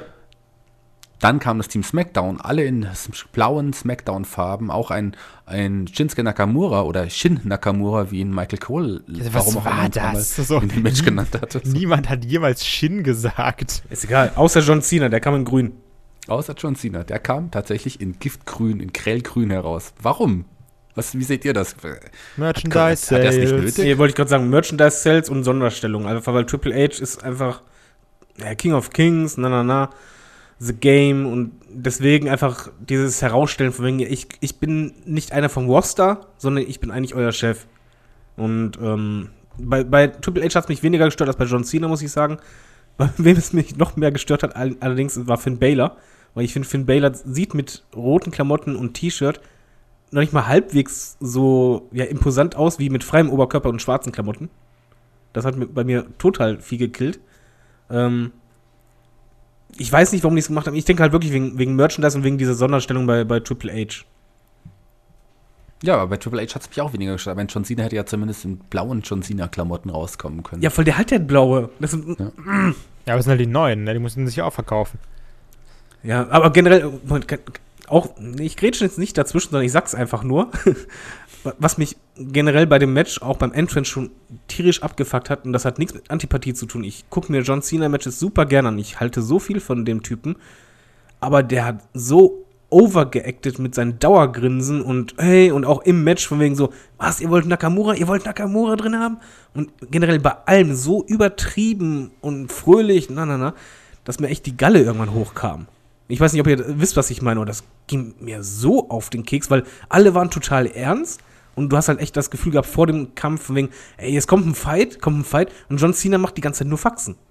Ja, er wirkte irgendwie meiner Meinung nach auch nicht, auch nicht nur aufgrund seiner grünen Klamotten, wirkt er irgendwie wie ein Fremdkörper in dem Match die ganze Zeit bis zu seinem Ausscheiden. Aber kommen wir einfach mal direkt zu dem Match, Kai, da der David eben gerade schon so viel gesagt hat. Wie siehst du das Match? Was sind deine ersten Anmerkungen dazu? Also ich muss mal, ich hatte da schon irgendwie gestern mit einem Freund darüber geredet. Ich finde, man kann das Match in äh, zwei Hälften unterteilen.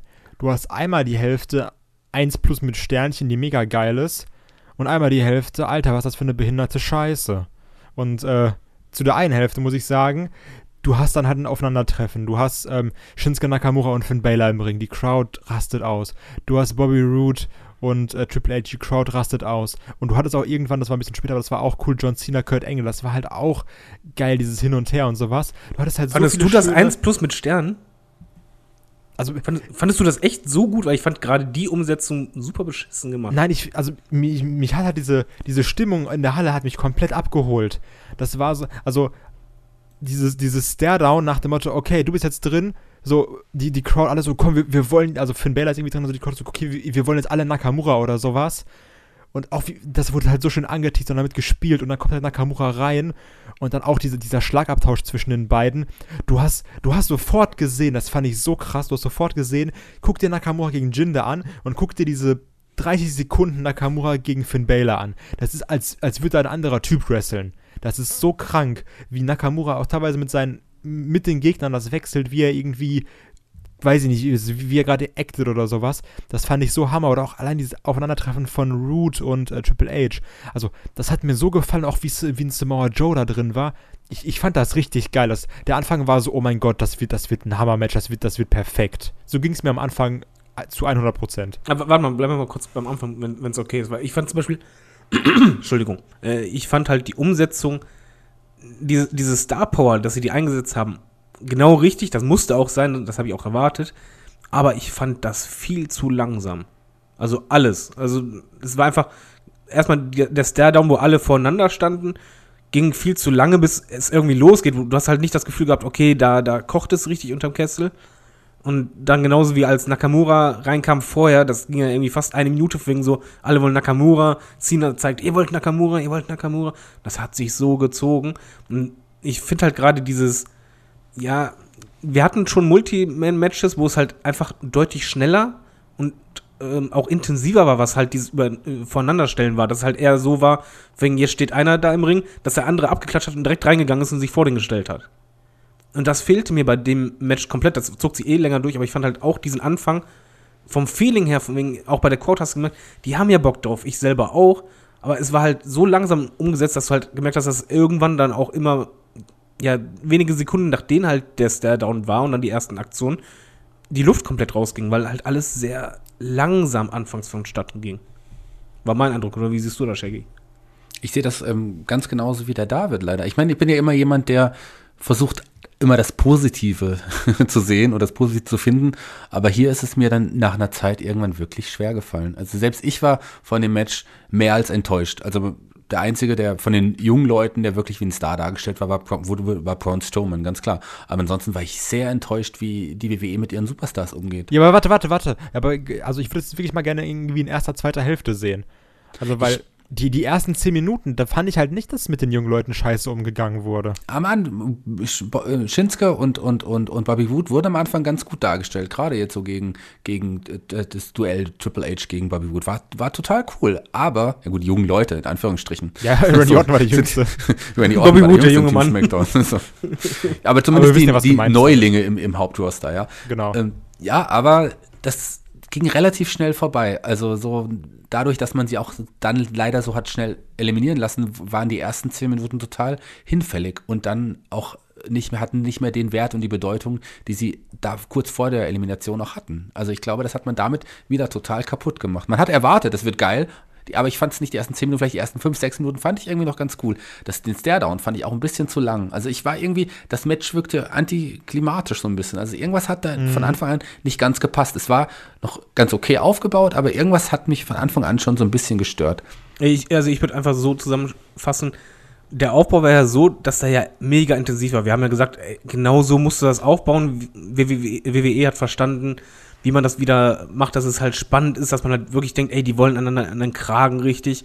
Und die Invasion waren toll umgesetzt, aber dann hast du halt quasi dieses, dieses Highlight, dieses, ist keine Invasion, sondern jetzt steht der gegenüber und dann erwarte ich eigentlich mehr Intensität und diese Intensität fehlt mir von Anfang bis zum Ende, weil einfach, das, wie gesagt, ein Beispiel einfach, dass sich die Leute selber eintappen, weil die einfach den, den anderen zerstören wollen, seinen, den eigenen Erzfeind und sonst was. Und dass halt einfach diese Wut drin ist. Und ich habe halt bei eigentlich keinen, mein Bone Stormen wurde halt star stark dargestellt. Aber mir fehlt halt wirklich diese Wut, diese Intensität. Das war zum Beispiel bei den Frauen viel stärker da. Bei den äh, War gegen SmackDown. Einfach, da hatte ich echt das Gefühl, ja, die wollen den anderen Brand zerstören. Und hier einfach nur, ja, jetzt stehen wir gegenüber und jetzt machen wir mal. Also diese Intensität fehlt mir einfach. Und das ist halt etwas von Anfang in der ersten Hälfte als auch in der zweiten Hälfte. War mein Problem. Ja, ich kann David da sehr gut verstehen und sehe das auch so ein bisschen so, definitiv. Wie fandet ihr denn Kurt Engels Leistung im Ring als Wrestler? Ich meine, hier konnte oh. er sich jetzt nicht so verstecken. Oh, jetzt, jetzt was sagen. Das wollte ich auch was sagen. Äh, hau rein. Okay. Kai. Ähm, da ich, vielleicht ist das jetzt auch so eine richtige Scheißmann, wo alle sagen so, okay, bitte zündet Kai an. Ähm, nach den Sachen, die wir jetzt von Kurt Engel gesehen haben, also wir haben jetzt ja zwei Matches gesehen und sowas, wo er auch mehr oder weniger äh, aktiv war. Und ähm, ich muss jetzt sagen, im Gegensatz zu all den sagen, Leuten, die sagen, okay, ich, wir müssen unbedingt Kurt Angle gegen Daniel Bryan sehen, wir müssen das unbedingt sehen, das, das wird das beste Match der letzten, des letzten Millenniums. Kurt Angle ist nicht mehr geil im Ring. Kurt Angle im Ring macht keinen Spaß zu gucken. Das ist einfach nicht angenehm. Du denkst dir, du siehst einfach, wie krass alt er geworden ist, was auch nicht schlimm ist. So, so er hat halt seine Karriere hinter sich und das ist auch der, halt ein Hall of Famer, also Respekt für den Mann. Aber ähm, das macht keinen Spaß mehr zu schauen, Kurt Angle im Ring. Ja, ich, ich finde vor allen Dingen, du merkst ihm irgendwie an, er wirkt extrem unsicher auf mich. Also irgendwie so, hat mich halt ein bisschen daran erinnert, wenn man halt so Stars nach einem kurzen Training dann in den Ring schickt und die dann kämpfen du halt genau siehst, okay, die haben jetzt gerade den Einsatz verpasst, die sind gerade unsicher, wie führe ich den auf, müssen nachgreifen und Co. Und das kennst du halt bei Kurt Angle eigentlich nicht, der war halt immer perfekt im Ring. Aber hier war es halt wirklich sehr unsauber und vor allen Dingen unsicher. Also ich, nach dem Match habe ich auch gedacht, und bis nach ein paar Minuten, oh nee, lasst ihn einfach. Das, das muss nicht sein. Tu es ihm nicht an und beschädige nicht das Erbe oder das Ansehen von ihm. Ja, wie und ähm, die Bewegungsabläufe von Kurt Engel. Ich meine, er wirkte echt wie so ein, wie so ein alter Mann und er, ihm hat einfach alles im Ring gefehlt. Es ist definitiv nicht mehr der Kurt Engel, der er früher mal war. Und ich habe mich ja eigentlich irgendwie so ein bisschen auf den WrestleMania-Kampf zwischen Kurt Engel und, und ähm, ja, Triple H äh, gefreut, in Anführungsstrichen. Zumindest. Wozu es auch kommen wird, ja. Habe ich damit gerechnet. Wozu es wahrscheinlich immer noch kommen wird, aber ich hoffe eher, dass man Kurt Engel aus dem Ring lassen sollte. Der gehört einfach nicht mehr in den Ring. Nee, Der gehört lass den nicht als mehr hin. Schiedsrichter eingreifen, als Special Referee in Match, aber das, das muss nicht sein, weil es schädigt einfach das, was man in Erinnerung hat, wenn man halt den Namen Kurt Engel hört. Genau so ist es. Das ist leider so. Ich war, es ist mir beim TLC-Match gar nicht so aufgefallen, aber in dem Match war es so deutlich. Also das kann, geht einfach nicht so. Kurt Engel kann man so nicht einsetzen. Zumindest nicht, wenn man gute Matches sehen möchte. Äh, Im Übrigen fand ich aber auch, ähm, nein, das ist kein Gehate, ich meine das auch wirklich ernst. Äh, John Cena hast aber auch irgendwie angemerkt, dass der gerade nicht so richtig drin ist oder irgendwie äh, nicht richtig im Match drin war, ich weiß es nicht. Aber ich fand, so gute Matches er sonst abliefert, die Moves waren irgendwie unsauber. Du hast halt das Callen noch mehr gemerkt als sonst. Und der wirkte irgendwie nicht so, ja, weiß nicht, so, so agil oder schnell äh, im, im Ring äh, von, von der Auffassung her, wie halt jetzt, was weiß ich, ein Braun Strowman oder Finn Baylor oder sonst was. Irgendwie hatte ich echt zum ersten Mal das Gefühl, äh, Cena ist irgendwie gerade aus der Pause zurück und man merkt es. Aber das war genau auch dieses, ähm, dieses in Anführungsstrichen epische Aufeinandertreffen zwischen einem John Cena und einem Kurt Angle. Also so, wie un unaggressiv kannst du bitte einen Angle-Lock machen? Ja. Also, das war Ja. auch, ich halte gerade deinen Fuß fest und das war's. Ja, aber selbst der Stairdown war ja schon ähm, nicht intensiv, wenn du halt einfach die Gesichter siehst. Kurt Angle konnte halt die Mimik nicht darstellen, aber John Cena halt auch eher lapidar und dann kam halt der Angle-Lock, wo du einfach denkst so, nee, die Kamera war in dem Moment natürlich auch noch auf, auf der falschen Stelle und John Cena hat dann nicht mal den Kopf bewegt. Das heißt, zuerst sah es einfach nur da aus, als würde er einfach nur liegen und auf irgendwas warten, bis dann die Kamera umgeschwenkt hat und das Gesicht gezeigt hatte mit dem schmerzverzerrten Gesichtsausdruck. Ähm, ja, der Engel war nicht so schön. Generell fand ich das Aufeinandertreffen nicht schön. Gerade weil es, wir waren ja eigentlich auch gehypt auf ein Aufeinandertreffen zwischen Kurt Angle und John Cena und das äh, ja, war man in dem Match dann gar nicht mehr. Leider, im Gegenteil. Ja, also das war, das war. Und ähm, ich, also ich muss echt nochmal drauf kommen, also weil, also ich, ich habe mich so auf das Match gefreut und dann war ich so, das ist halt echt nicht geil, was da gerade alles passiert. Du hast halt, ich, du musst nochmal sagen, also wir haben nicht die jungen Leute, sondern wir haben die, die neuen Leute, nennen wir es halt mal. Du hast halt einen Nakamura, einen Bobby Roode, einen Samoa Joe, einen Baylor und noch einen Braun Strowman dabei. Okay, du denkst dir so, da kann man schon was draus machen. Klar, die sind jetzt nicht so mega in dieser Kurt Angle, Shane McMahon, Raw SmackDown Storyline drin, aber deine letzten Leute in diesem Match sind dann wirklich äh, auf SmackDown-Seite Randy Orton und Shane McMahon. Also so, es ist halt Randy Orton. so- Also, Ja, Moment, meine, das man ist halt aber noch langweilig. Ja, aber warte mal. Das Lustige fand ich ja eher, dass ich fand Wendy Orton noch mit am unterhaltsamsten im Ring. Also ja, ich, das ist leider auch so. Das ich, fand ihn leider. wirklich überzeugend in dem Ring. Das war absolut, wo du halt nicht das Gefühl hattest, ja, An Antiklimax, der passt da nicht rein, sondern der war involviert. Da hatte ich auch vom Gefühl, das passte. Genauso wie auf der anderen Seite halt äh, Braun Strowman genauso involviert war, wo ich auch dachte, alles klar, das passte. Aber der Rest fehlte irgendwie. Ich fand halt auch, Finn Baylor war nicht richtig drin. Und was mich im an dem Match richtig abgefuckt hat, und ich, glaube auch nicht, dass wir jetzt meckern, weil wir so hohe Erwartungen hatten, sondern das Match an sich war einfach nicht gut, war auch das Booking und die Logik, Logik, äh, Logik dahinter. Und zwar, weiß nicht, ob ihr es gemerkt habt, bei SmackDown, keine Ahnung, wird ein Pin angesetzt und dann springt halt ein, ein Shane McMahon rein und unterbricht den Pin. Und bei War liegt einer dem Boden, wird gepinnt und du siehst einfach nur, wie Finn Baylor da einfach in Ruhe guckt, Triple H daneben, die unterhalten sich und keiner greift an, wo die direkt vor einem sind und du einfach denkst, die War-Leute haben nie eingegriffen bei den Pins, die SmackDown-Leute aber schon. Der Referee hat aber nicht eingegriffen, wenn zum Beispiel drei War-Leute im Ring waren oder sonst was.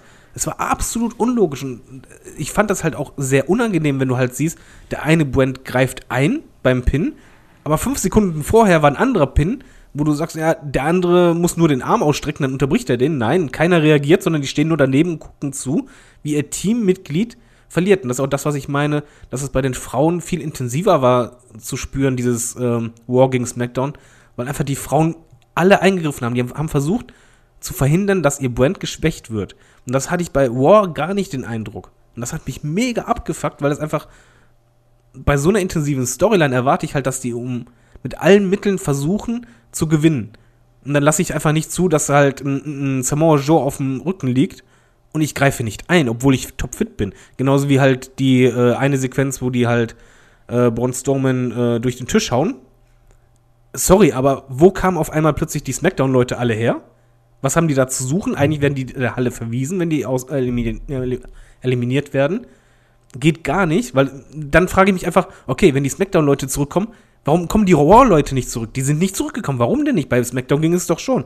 Und dann genauso wie ähm, in dem Moment, wo die Braun Strowman halt hochgehoben haben mit allen Mann, dachte ich einfach nur, ja, wo sind denn die Raw-Leute? Keiner versucht was zu verhindern, weil die wurden nicht alle K.O. gehauen, sondern halt Nee, die standen nach einer anderen Ecke und haben böse geschaut. Die haben gesagt, nee, nee, nee, das geht aber nicht. Da, das war böse geschaut, das hat aber nicht geholfen. Ja, und ich fand halt das, beziehungsweise die stand, äh, waren halt neben dem Ring und so, aber du hast halt gesehen, vorher gab es keine krassen Aktionen gegen die oder so. Und das hat mich absolut gestört, weil das einfach sich durchgezogen hat von vorn nach hinten. Diese Wrestling muss nicht logisch sein, kein Problem, aber es muss zumindest gleichwertig unlogisch sein. Oder und ich fand halt wirklich, ja, schlüssig sein. Und hier war es einfach so, ja, SmackDown versucht mit allen Mitteln gemeinsam äh, die Niederlage aufzuhalten und bei War, ja, vorher machen wir einen auf dicke Hose, aber wenn einer gepinnt wird von uns, boah, ist mir doch egal. Na, vielleicht wollten sie auch in einem schlechten Match nicht zu sehr auffallen. Ja, aber das, boah, also mich hat das echt mega gestört, mal davon ab, dass am Ende Shane da allein stand und dann, David, bevor wir zum Finale kommen, lass uns Okay, ganz kurz nochmal über die ersten Eliminierungen reden. Was, äh, wie seht ihr das denn, dass Shinsuke, Bobby Roode und Samoa Joe so die ersten drei waren, die aus dem Match ausscheiden mussten? Unfassbar scheiße. also jetzt, ja, das, das war das, was mich genervt hat. So, guck mal, du hast halt ein Team mit einem Nakamura, mit einem Root, mit einem Cena, mit einem Orton, mit einem Shane McMahon. Und wer sind die letzten drei? John Cena, Randy Orton und Shane McMahon. Das ist so, boah. also, ja, klar, also Randy Orton, so, also, ich habe ja, ich habe ja auch so eine gewisse Liebe für den Typen, weil ich ihn einfach damals unfassbar gefeiert habe. Aber, ähm, und Randy Orton gibt mir halt einfach heutzutage nichts mehr. Und Randy Orton, der, war halt einfach nur da, weil es ist halt Randy Orton und der hat einen Namen und fertig. Der, der macht da für mich aber auch halt nicht Sinn, aber auch nicht keinen Sinn. Der ist halt einfach da. Und auch so ein John Cena war auch einfach nur, also es war so nach dem Motto, so ja, bei, bei SmackDown haben sich alle ihren Platz verdient oder sowas, aber trotzdem wirkte das SmackDown-Team für mich eher so, ja, wir nehmen jetzt einfach mal alle die, die jetzt gerade irgendwie hier da sind und dann schauen wir mal, was, was sich so ergibt. Also, das, das habe ich halt nicht verstanden. Und auch, also, ich hätte halt viel lieber was, viel, auch viel mehr von einem Nakamura gesehen. Und auch von einem Joe, auch von einem Baylor, so das. Also ich meine, das ist doch die Chance, wo sich halt junge Talente, also ihr wisst, was ich mit junge jetzt meine, also junge, schrecklich neue Talente irgendwie etablieren können auf einer größeren Bühne. Aber dann hast du halt deine Altstars, die dann da als letzte übrig sind oder sowas. Also, keine Ahnung. Das, Kommen wir, kommen wir zum Finale des Matches. Moment, Moment, Moment. ist ja noch, oder nee, okay, David, noch mal kurz. ich, ich finde auch generell, dass halt, ähm, also ich habe kein Problem damit, wenn Braun Strowman halt Nakamura und Road, äh, Root nach ähm, einen, einen Move, äh, nach einem Running Power Slam halt eliminiert. Ist okay, weil der Push von Braun Strowman, der passt und so weiter. Was mich halt eher störte, waren so Sachen wie halt bei Samoa Joe, dass er halt komplett clean rausfliegt. Und das halt irgendwie nicht, weil ich hatte eigentlich gedacht, so viele Möglichkeiten, wir sind so viele Varianten durchgegangen. Man hätte es so einfach machen können, dass halt wirklich die Rivalität, ja, Samoa Joe, Finn Balor in Fokus rückt und dann, keine Ahnung, Finn Balor, Samoa Joe eine verpasst, der wird dann äh, da, deshalb gepinnt. Also halt nicht so, alles so sauber, alles war so, ja, auf Seiten von War, wenn die rausgeflogen sind, aber auch halt bei, bei SmackDown generell auch. Alles war so, ja, so brav irgendwie für mich. Also in so einem Match möchte ich eigentlich nicht, dass die Pins alle so brav sind, sondern dass halt wirklich jemand gepinnt wird, eher, weil er abgelenkt war, weil er von jemandem aus demselben Team oder vom Gegner einen Stuhl übergezogen bekommen hat oder sonst irgendwas verpasst bekommen hat. Aber das war halt wirklich irgendwie so, ja, so nach der Reihenfolge, okay, du kämpfst gegen ihn, kurzes Match und dann wird der und der gepinnt oder äh, und sonst was. Es fühlte sich halt an wie viele kleine kurze Matches, aber nicht wie so ein großes Massenmatch. Ja, ja, das war, war leider so. Das ist, ist, ich wollte ja jetzt noch zum Finale kommen. Ähm, Und zwar ist ja noch eine Kleinigkeit vorgefallen. Also die letzten drei bei War waren Braun Strowman, Kurt Angle und Triple H. Und auf der Seite von SmackDown waren es noch Randy Orton und Shane McMahon. Shane McMahon übrigens der einzige, glaube ich, der im Team SmackDown als wirklicher Star dargestellt wurde. Warum auch immer. Denn Oh, als darf ich noch mal was Denn- zu Shane McMahon sagen? Ja, sag mal bitte. wenn du das Finale, wenn du das Finale mir noch lässt, dann gerne. Ja, ich, ich lasse das ist Finale, okay. ja. Also ich, ich, ich spreche es auch jedes Mal aufs Neue an, aber ich werde auch einfach nicht müde, das anzusprechen. Ähm, Shane McMahon ist geil, weil er von tollen Sachen runterspringen kann, ja. Aber ich brauche nicht Shane McMahon in immer in diesen 100-Minuten-Matches. Also Shane gegen AJ war halt noch vollkommen in Ordnung, weil das halt auch wieder AJ dabei, der hat das Ding auch irgendwie einfach gut verkauft. Und halt a Cell hat von a Cell gelebt. Aber, ey, diese Schläge von Shane McMahon, ne? Das sieht so scheiße aus. Also das, das kann doch nicht Faustschläge, sein, dass jemand, der doch, der doch Faustschläge mit Anführungszeichen bitte. der doch halt auch Muay Thai macht, ne? Der, der wirklich Kampfsport macht, schlägt wie der letzte Honk, Alter. Also, d- das sieht so aus. Also, das ist- sind, immer so, ich, ich piekse dich jetzt links und rechts die ganze Zeit an. Und wenn da nicht einer komplett eskaliert und zählt wie Shawn Michaels gegen äh, Hulk Hogan oder sowas, sieht es einfach aus, als wenn er sagt, so, ja, links, rechts touche ich dich mal kurz an. Das ist so schlecht, das, das gibt's gar nicht. Ja, das Problem ist halt, eigentlich in so einem Match kannst du normalerweise gut überspielen, die Schwächen von Shane, indem du halt ihn nur die Bumps nehmen lässt. Äh, war aber in dem Match nicht so, sondern er hat halt als Wrestler eingegriffen und wurde als gleichwertig dargestellt, ohne dass er halt als Wrestler überzeugen kann. In dem Match hast du es halt mal wieder richtig gesehen. So setzt du halt einen Shane nicht ein. Und dann sieht Nee, es ich- einfach doof aus und vor allen Dingen, wenn er dann noch der Letzte ist, dann sieht es dann noch blöder aus, weil es halt nicht ist, weil er jetzt irgendwie einen Bump genommen hat, alle wurden eliminiert und er stand dann vom kaputten Tisch auf, so von, oh scheiße, alle weg. Sondern halt, ja, Ich äh, muss, muss dir da nämlich widersprechen, David. oh, Er wurde nicht als gleichwertig dargestellt, er wurde als größer dargestellt als alle anderen Leute in seinem Team. Denn er hat es ja, natürlich das auch meine ich geschafft, ja. nicht, nur, nicht nur mit seinen Faustschlägen, sondern er hat dann auch noch ähm, Sami Zayn und Kevin Owens, die noch eingegriffen haben, mit dem Stuhl noch verjagt. Er hat es geschafft, beide zu verjagen. Was auch scheiße war. Also, erstmal, also das sind halt Kevin Owens und Sami Zayn, die Typen, die noch Shane McMahon kaputt gemacht haben letztens. Und äh, da ist halt ein Shane McMahon, der hat 30 Minuten äh, Multiman-Match hinter sich mit einem Braun Strowman als Gegner. Und dann kommen einfach ein Kevin Owens und Sami Zayn, die frisch sind, weil sie ja der Kickoff-Show nichts gemacht haben, denke ich mal. Moment, und hinterrücks kassieren dann. angreifen. Ja, genau. Und hinterrücks hinterrücks angreifen und kassieren dann. Ich denke mir so, wie scheiße kannst du bitte Sami Zayn und Kevin Owens darstellen? Ja, Oder wie Ja, stark auch. kannst du Shane darstellen? Vor allen Dingen, er hat die ja vermöbelt wie sonst was. Oder einfach denkst so, eigentlich haben wir ja erwartet, wenn die eingreifen, dann fliegt halt Shane raus. Das wäre ja auch logisch gewesen. Aber im Gegenteil. Aber im Gegenteil nimmt er die einfach mal locker auseinander, ey. Ja gut, währenddessen hat, äh, wurde Randy Orton dann im Ring noch von Braun Strowman eliminiert. Und dann stand tatsächlich unser Superstar des Matches, Shane McMahon, alleine den drei Urgewalten gegenüber. Wie, Da kann ich mal noch kurz den schönsten Moment in dem Match erwähnen, den ich hatte. Wo ich echt lachen musste. Moment in dem Match. okay. Ja, wo, mein, keine Ahnung, ob es Absicht war oder nicht, aber es sah halt super geil und passend aus. Als Wendy Orton sich gedreht hat und abtappen wollte und dann gemerkt hat, dass Shane nicht da stand, hast du halt in den Lippen gesehen, wie der einfach nur sagte, fuck. Und der Blick dabei war super. Also das, wenn das Absicht war, hatte das richtig geil gesellt, diesen Moment. Ja, das war mit Sicherheit Absicht. Also Randy Orton kann ja auch, wenn er will. Der kann ja wirklich. Und der hat auch uns ja auch als einer der wenigen im Match auch wirklich überzeugt, wie David vorhin schon gesagt hat. Aber jetzt kommen wir tatsächlich zum Finale. Shane McMahon alleine gegen die drei. Wie seht ihr das, wie es dann weiterging? Fandet ihr das überraschend, was Triple H gemacht hat? Oder was egal? Ich sag mal einen Namen, jetzt bin ich gespannt. Warte, war das nicht gegen die zwei am Ende? wild. Ganz kurz. ne, es waren noch Kurt Angle, Triple H und Braun Strowman. gegen- Genau. Ah ja, ah, ja gut, klar. klar Drei gegen eins. Ja, ja, gut. Jetzt ja. kam nämlich die überraschende Wendung, die überraschendste Wendung des Ist, Matches. ist egal, ich rede jetzt einfach mal drauf los. David. Ähm, mal, ich, ich, ich gehe mal anders an die Sache heran. Und zwar stelle ich mir einfach vor, ich zahle eine Karte, die richtig, richtig teuer ist, gehe dann dahin und dann passiert halt, dass Triple H halt, äh, ja, Kurt Angle angreift und halt, ähm, ja, Shane draufzieht und so weiter. Und du hast in der Crowd gemerkt, dass anstatt dass dieser Schock ist von wegen so, oh, und dann alle am Buhen, war Totenstille, weil es einfach, du hast, hast es nicht gepeilt. Und es wurde auch nicht so verkauft, dass du verstehen kannst, was passiert hier gerade, sondern halt Triple H ja dann noch äh, auf Shanes Seite von so, ey, ist alles okay? Und Bone Strowman guckt Fragen, und das hat sich dann ja auch gezogen, wirklich wie Kaugummi, weil das, Das war eine extrem lange Jahre. Phase. Genau, gefühlt sieben Jahre. Äh, ich habe zwischendrin irgendwie was Essen, äh, Essen gemacht, so Kleinigkeit, Gänsebraten, Klöße und so, schnell gemacht. Und dann, ohne Scheiß, es, es kam einfach nicht voran. Und in der Crowd hast du halt gemerkt, keiner hat verstanden, was passiert da. Und es hat, Triple H müsste es eigentlich in dem Moment, es gab ja oft schon mal Sachen, wo du halt einen Turn gemacht hast, alles klar, kein Problem, auch schockierende Turns. Die wurden dann aber zumindest irgendwie kommuniziert. Du hast aber in der Halle gemerkt, es war Totenstille. Und es war komplett einfach so, was soll das? Und das war halt eben bei mir genauso. Ich hab, war halt nicht so fing so, oh mein Gott, sondern einfach, was soll der Scheiß? Weil es einfach ein, ein Turn war, der nicht erklärt wurde. Klar, du kannst irgendwie selber zusammenreimen, aber ich möchte als Zuschauer mir nicht jede Kleinigkeit zusammenreimen müssen und dann vor allen Dingen nicht in dieser Dauer, weil eigentlich müsstest du dann so machen, alles klar, er lässt dann Kurt Angle pinnen, na, na, na, und macht anschließend sofort den Pin bei Shane. Alles klar, kann man dann verstehen. Aber dann diese ganze Nummer, die sich gezogen hat, von wegen, ja, Shame, hier geht's dir gut, ey, ich helfe dir auf, ich stehe vor dir. Und Braun Strowman guckt halt dann wie ein, ein Teddybär. Wobei der Blick war eigentlich gut. Ich fand auch das Segment später, wie halt Braun Strowman einfach nur geguckt hat und einfach nur angestarrt hat und nichts gemacht hat, sehr gut.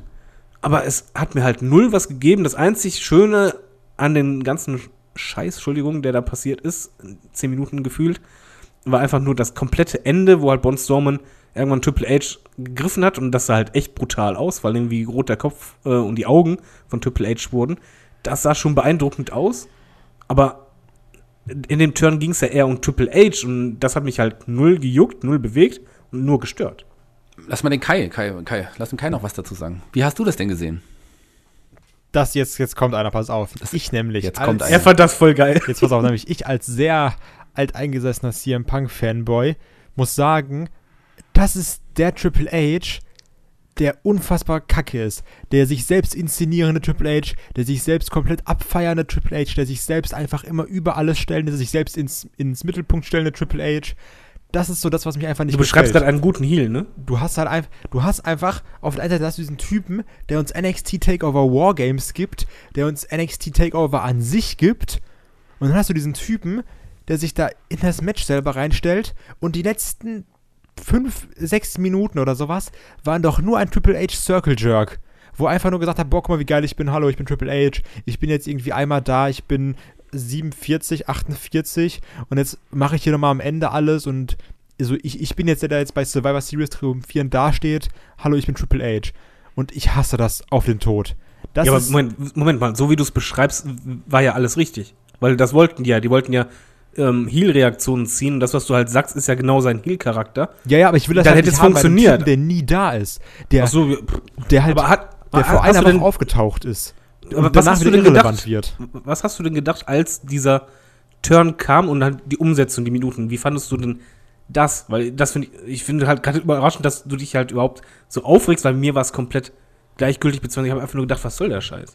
Ja, aber äh, ich reg mich halt auf, weil es mich nervt, weißt du? Nicht so nach dem Motto, oh, ich reg mich über den Ton auf, sondern ich reg mich einfach auf dieses, also ihr habt halt so viel Potenzial, was ihr machen könnt und ihr macht das. Weil, also da, das nervt mich halt. Dieses, okay, wir können jetzt so viel machen, wir können jetzt irgendwie neue Leute etablieren, wir können jetzt, also jetzt mal ganz dumm gesprochen, du könntest auch einfach sagen, wir machen jetzt einen Samoa Joe als äh, Lone Survivor oder sowas, weißt du, jetzt rein hypothetisch oder sowas. Oder auch, ich finde ja auch gut, dass jetzt so ein Braun Strowman so krass dargestellt wurde, das hat ja auch einen Sinn. Aber jetzt mal ganz ehrlich, was bringt es mir, dass jetzt ein Triple H so sch- am Ende so unterwegs war? So, damit ich jetzt irgendwie beim Royal Rumble oder sowas Triple H gegen Kurt Angle sehen kann, mega, ist ja richtig cool. So. Aber das war da halt der Aufbau. Aber äh, ja, aber brauche ich dafür aber- das Match unbedingt? Die haben einfach gesagt, hallo, ich bin äh, Sting und ich kämpfe jetzt gegen Triple H. Tschüss. Ja, aber des- deswegen, äh, mal, mal, mal Frage an- Shaggy, was hat dich mehr gestört, dass Triple H im Fokus war oder die Umsetzung? Oder fandest du es Ähm, gut? Das Match oder das Ende? Das Ende, ab, ab Also ich, Turn. ich war ganz kurz überrascht, als er tatsächlich dann doch den, den Pedigree gegen, gegen Kurt Engel gezeigt hat. Ganz kurz heißt für mich aber nach drei Sekunden war es mir dann schon wieder vollkommen egal. Mir war dann auch egal, was er jetzt noch, dass er dann so ewig lang noch da stand. Ich fand es einfach nicht mehr wichtig und es war wirklich, ich habe mich nicht mehr dafür interessiert. Ja. Ich dachte, was soll das? Warum? Ihr habt so viel falsch gemacht jetzt mit dem Match. Ihr habt so eine tolle Survivor Series mit dem Match möglicherweise ein bisschen ruiniert. Es war, es war trotzdem toll, aber der Main Event, ich meine, Main Event ist immer etwas, was ein großes Ereignis trägt und der Main Event war, hat einfach abgestunken im Vergleich zu allen anderen Matches auf der Card an dem Abend. Das, die Booking-Entscheidung kann ich nicht nachvollziehen und Triple H war mir am Ende vollkommen egal. Nicht gut gemacht am Ende. Kon konntet ihr das denn nachvollziehen oder war, war das bei euch so wie bei mir, wo ich einfach nur dachte, als Zuschauer peilst du gerade gar nicht, was da jetzt genau passiert? Ich wollte es gar nicht nachvollziehen. Ich, mir war es wirklich egal. Ja, mir ich auch. Mir war so, das okay, Bedürfnis es war einfach da scheiße. weiter zu überlegen. Habt ihr nicht gut gemacht. Mehr habe ich nicht gedacht. Mhm. Aber ist euch Einzig- denn zumindest aufgefallen, dass die Crowd komplett leise wurde? Ja, Ja, also ich glaube, der Crowd ging es ähnlich zum Teil. Genau, genau. Das war einfach so, juckt halt keinen. Ja. Das Einzige, was ich am Ende vielleicht, äh, da ich das ja immer mache und auch, äh, auch hier in dem Fall machen muss, was ich positiv hervorheben möchte, ist ähm, ja das, das Bild, was man mit Braun Strowman dargestellt hat am Ende. Braun Strowman war am Ende ein Star, ging als Star in das Match und ging als Star wieder her, vielleicht noch größerer Star heraus. Wurde gleichwertig dargestellt den Allstars gegenüber, aber alle anderen gar nicht. Also mit Braun Strowman macht man es richtig, mit allen anderen macht man alles komplett falsch. So sehe ich das im Moment. Ja, aber mit ihm dafür, dafür richtig, richtig. Also ich fand halt schon beeindruckend, ich glaube, das ist der erste Mann, der halt äh, Triple H äh, die Hand um die Kehle legt und Triple H dann nur noch da hängt mit rotem Kopf und nur leicht nickt, von wegen, äh, ist ja gut, ist ja gut. Habe ich zu, so zumindest noch nicht gesehen. Da fand ich die Darstellung von Braun Strowman, die war echt optimal, aber wie du halt schon sagst, vom Rest katastrophal sind wäre schon nicht über-. Genau, die anderen sind auch alle nicht über NXT groß geworden, wenn man das mal so vielleicht heimlich so sagen darf. Liegt es vielleicht auch daran? Aber es ist eigentlich krank, wenn du halt gerade jemanden, wie halt Kai schon sagt, in den, ins Match buchst, der halt NXT groß gemacht hat. Und dann lässt du gerade die NXTler oder die, die von NXT gekommen sind, äh, einfach aussehen wie halt äh, Volltrottel. Ja. Ja, ist leider so. Ich habe eben gerade ja ganz kurz, kommen wir, sind, kommen wir jetzt auch zum Ende des Weißes. Ich habe eben mein Fazit eben gerade eigentlich schon gegeben. Wie sieht euer Fazit aus? Wir fangen diesmal mit Kai an. Erstmal das Highlight, habt ihr das Video gesehen, wo Triple H am Ende gegen den Bildschirm gelaufen ist? Jetzt hast du mich leider nicht gesehen. Das ist mega auf witzig. YouTube, ne? Ja, ja. Also überall auf Facebook und sowas auch, wo dann irgendwie noch äh, dann aus der Halle rausgeht, sich umdreht und dann läuft er halt gegen diesen, also läuft nicht quasi in den Ausgang, wo die auch, auch halt auch rauskommen, sondern gegen eine dieser, dieser Videoleinwände. Das war witzig und fällt hin. war, war mein Highlight von Triple H. Ähm, also ja, das ist halt immer dieses Blöde, ne, was ja auch äh, tausend Internetseiten machen oder sowas, dass sie dann immer sagen, okay, wir be bewerten jetzt wirklich ein Pay-Per-View nur anhand des Main Events. Dass du sagst, okay, du hattest jetzt fünf Matches, die waren kacke, Main Event war geil, Pay-Per-View Hammer. Und das ist halt so ein bisschen das andere. Du hattest alle Matches, also, wann hattest du mal bei einem Pay-Per-View, dass du sagst, alle Matches waren eigentlich gut? Also, das hatte ich ja schon lange nicht mehr. Und das hatten wir halt hier so, dass eigentlich alles gut war, nur das Main Event hat jetzt enttäuscht. Und das ist so ein bisschen dieser sehr negative Beigeschmack, weil du ja quasi damit aus dem Event rausgehst. Aber ich muss sagen, dass es halt trotzdem verdammt viel Spaß gemacht hat. Dass halt auch viele sehr unterhaltsame Matches waren. Und ähm, ich, ich will halt für mich jetzt so ein bisschen den Main Event einfach ausklammern. Also er hatte ja trotzdem auch coole Momente, ne, muss ja auch sagen. Was für eine Schulnote gibst du denn? Zwei.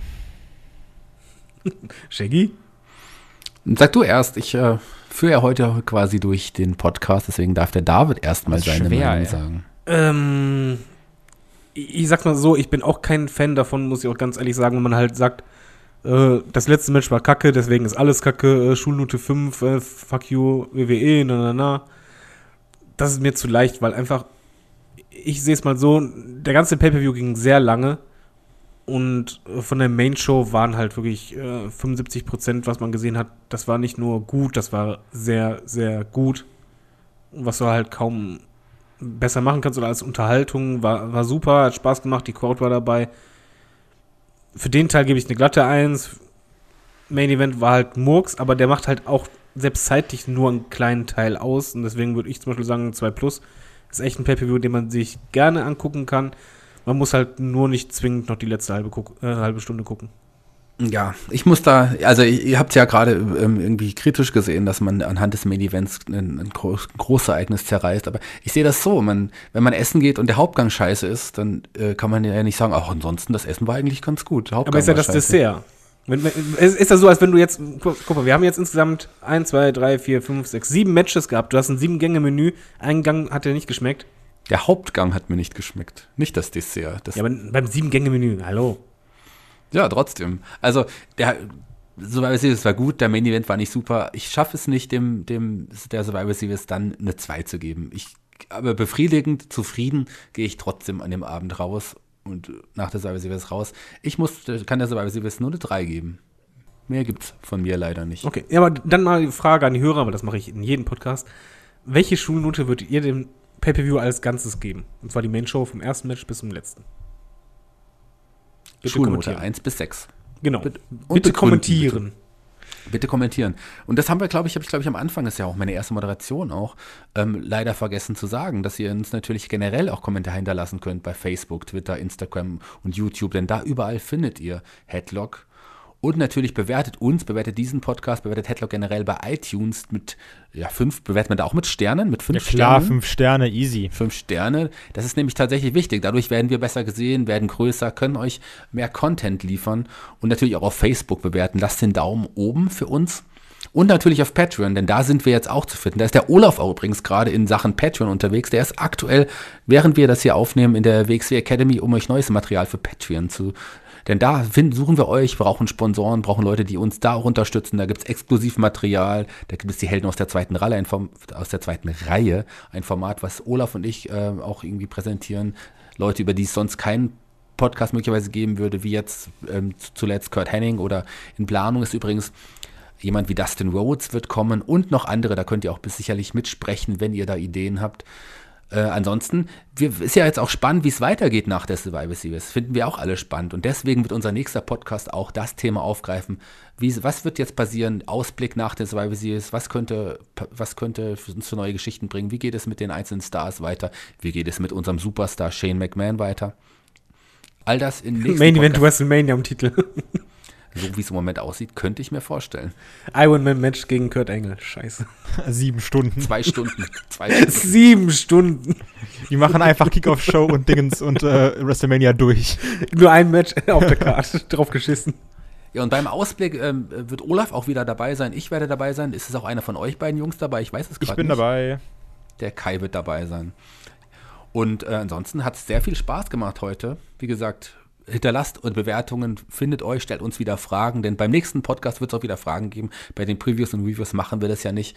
Außerdem natürlich äh, findet ihr uns auf headlock.de und überall da, wo ihr uns suchen wollt. Mir hat es Spaß gemacht, das mal zu moderieren. Ich hoffe, euch hat es auch ein bisschen gefallen. Kai, hat es dir ein bisschen gefallen, dass ich heute mal durch die Show führen durfte? Aber wenn du redest mit deiner, mit deiner Radiomoderatorstimme, da, da lausche ich einfach voller Wollust und äh, vergesse auch, wie schlecht das Main-Event war. Das ist ja auch von Wollust zu reden. Das macht mir ja Sorgen.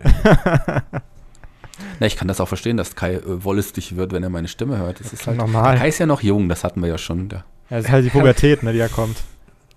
der Kai Kommt kann bald sich der nicht so- Bartwuchs. Bald kommt der Bartwuchs. Das, kommt- Kai hat tatsächlich überhaupt gar keinen Bartwuchs, aber das wird null sicherlich Bartwuchs. irgendwann mal kommen. Der Kai ist ja auch erst zwölf. Ich wäre halt nie bei den Wyatts gewesen. Das ist ein bisschen schade. Schade. Oh. Nee, hast, schade. hast du gut gemacht, den Job. Vor allem fast bist du, du dich weniger als wir. Ja, ich habe mich auch ein bisschen fast, aber ich habe mein Bestes gegeben. Natürlich ist der Olaf unersetzbar und wir freuen uns auch auf Olafs Rückkehr hier in den Podcast. Wie gesagt, nächste Woche ist Olaf wieder dabei. Ich danke euch fürs Zuhören. Ich danke dir, David. Jawohl. Ich danke dir, Kai. Gerne. Und wir hören uns beim nächsten Mal. Bis zum nächsten Mal bei Headlock. Ciao. This is Headlock.